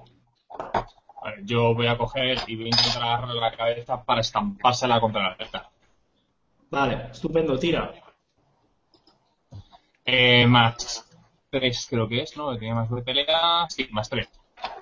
Vale. Eh, vale. Resumiendo, eh, François y Amelia se retiran. François muy, muy mal herido, ¿vale? Eh, Amelia se ha conseguido defender, pero no puede hacer nada en combate. Y en ese momento, los dos eh, héroes más de combate, como son Roberto y George, se adelantan, uno con la espada, otro con la pistola, blandiendo, lanzando golpes y, y nada, los tres o cuatro eh, cultistas, pues acabáis acabando con ellos y os encontráis en medio del claro con, pues una decena de, de cuerpos, algunos inconscientes y otros muertos de estos cultistas. En ese momento, eh, lo que es el altar empieza a vibrar y empieza a absorber la sangre que hay por el suelo. ¿Vale? Vosotros, evidentemente, mm, averiguáis con el tiempo, y voy cerrando ya, averiguáis con el tiempo que es un cultista de druidas gnósticos que llevaba siglos eh, aquí al lado de Lisboa y que hasta ese momento pues no habían llamado la atención porque no había pasado nada. Ahora mismo eh, la iglesia eh, tenía parte de estos gnósticos, que son los que habían hecho el voto de silencio, con lo cual por esa parte la iglesia estaba tapando esto.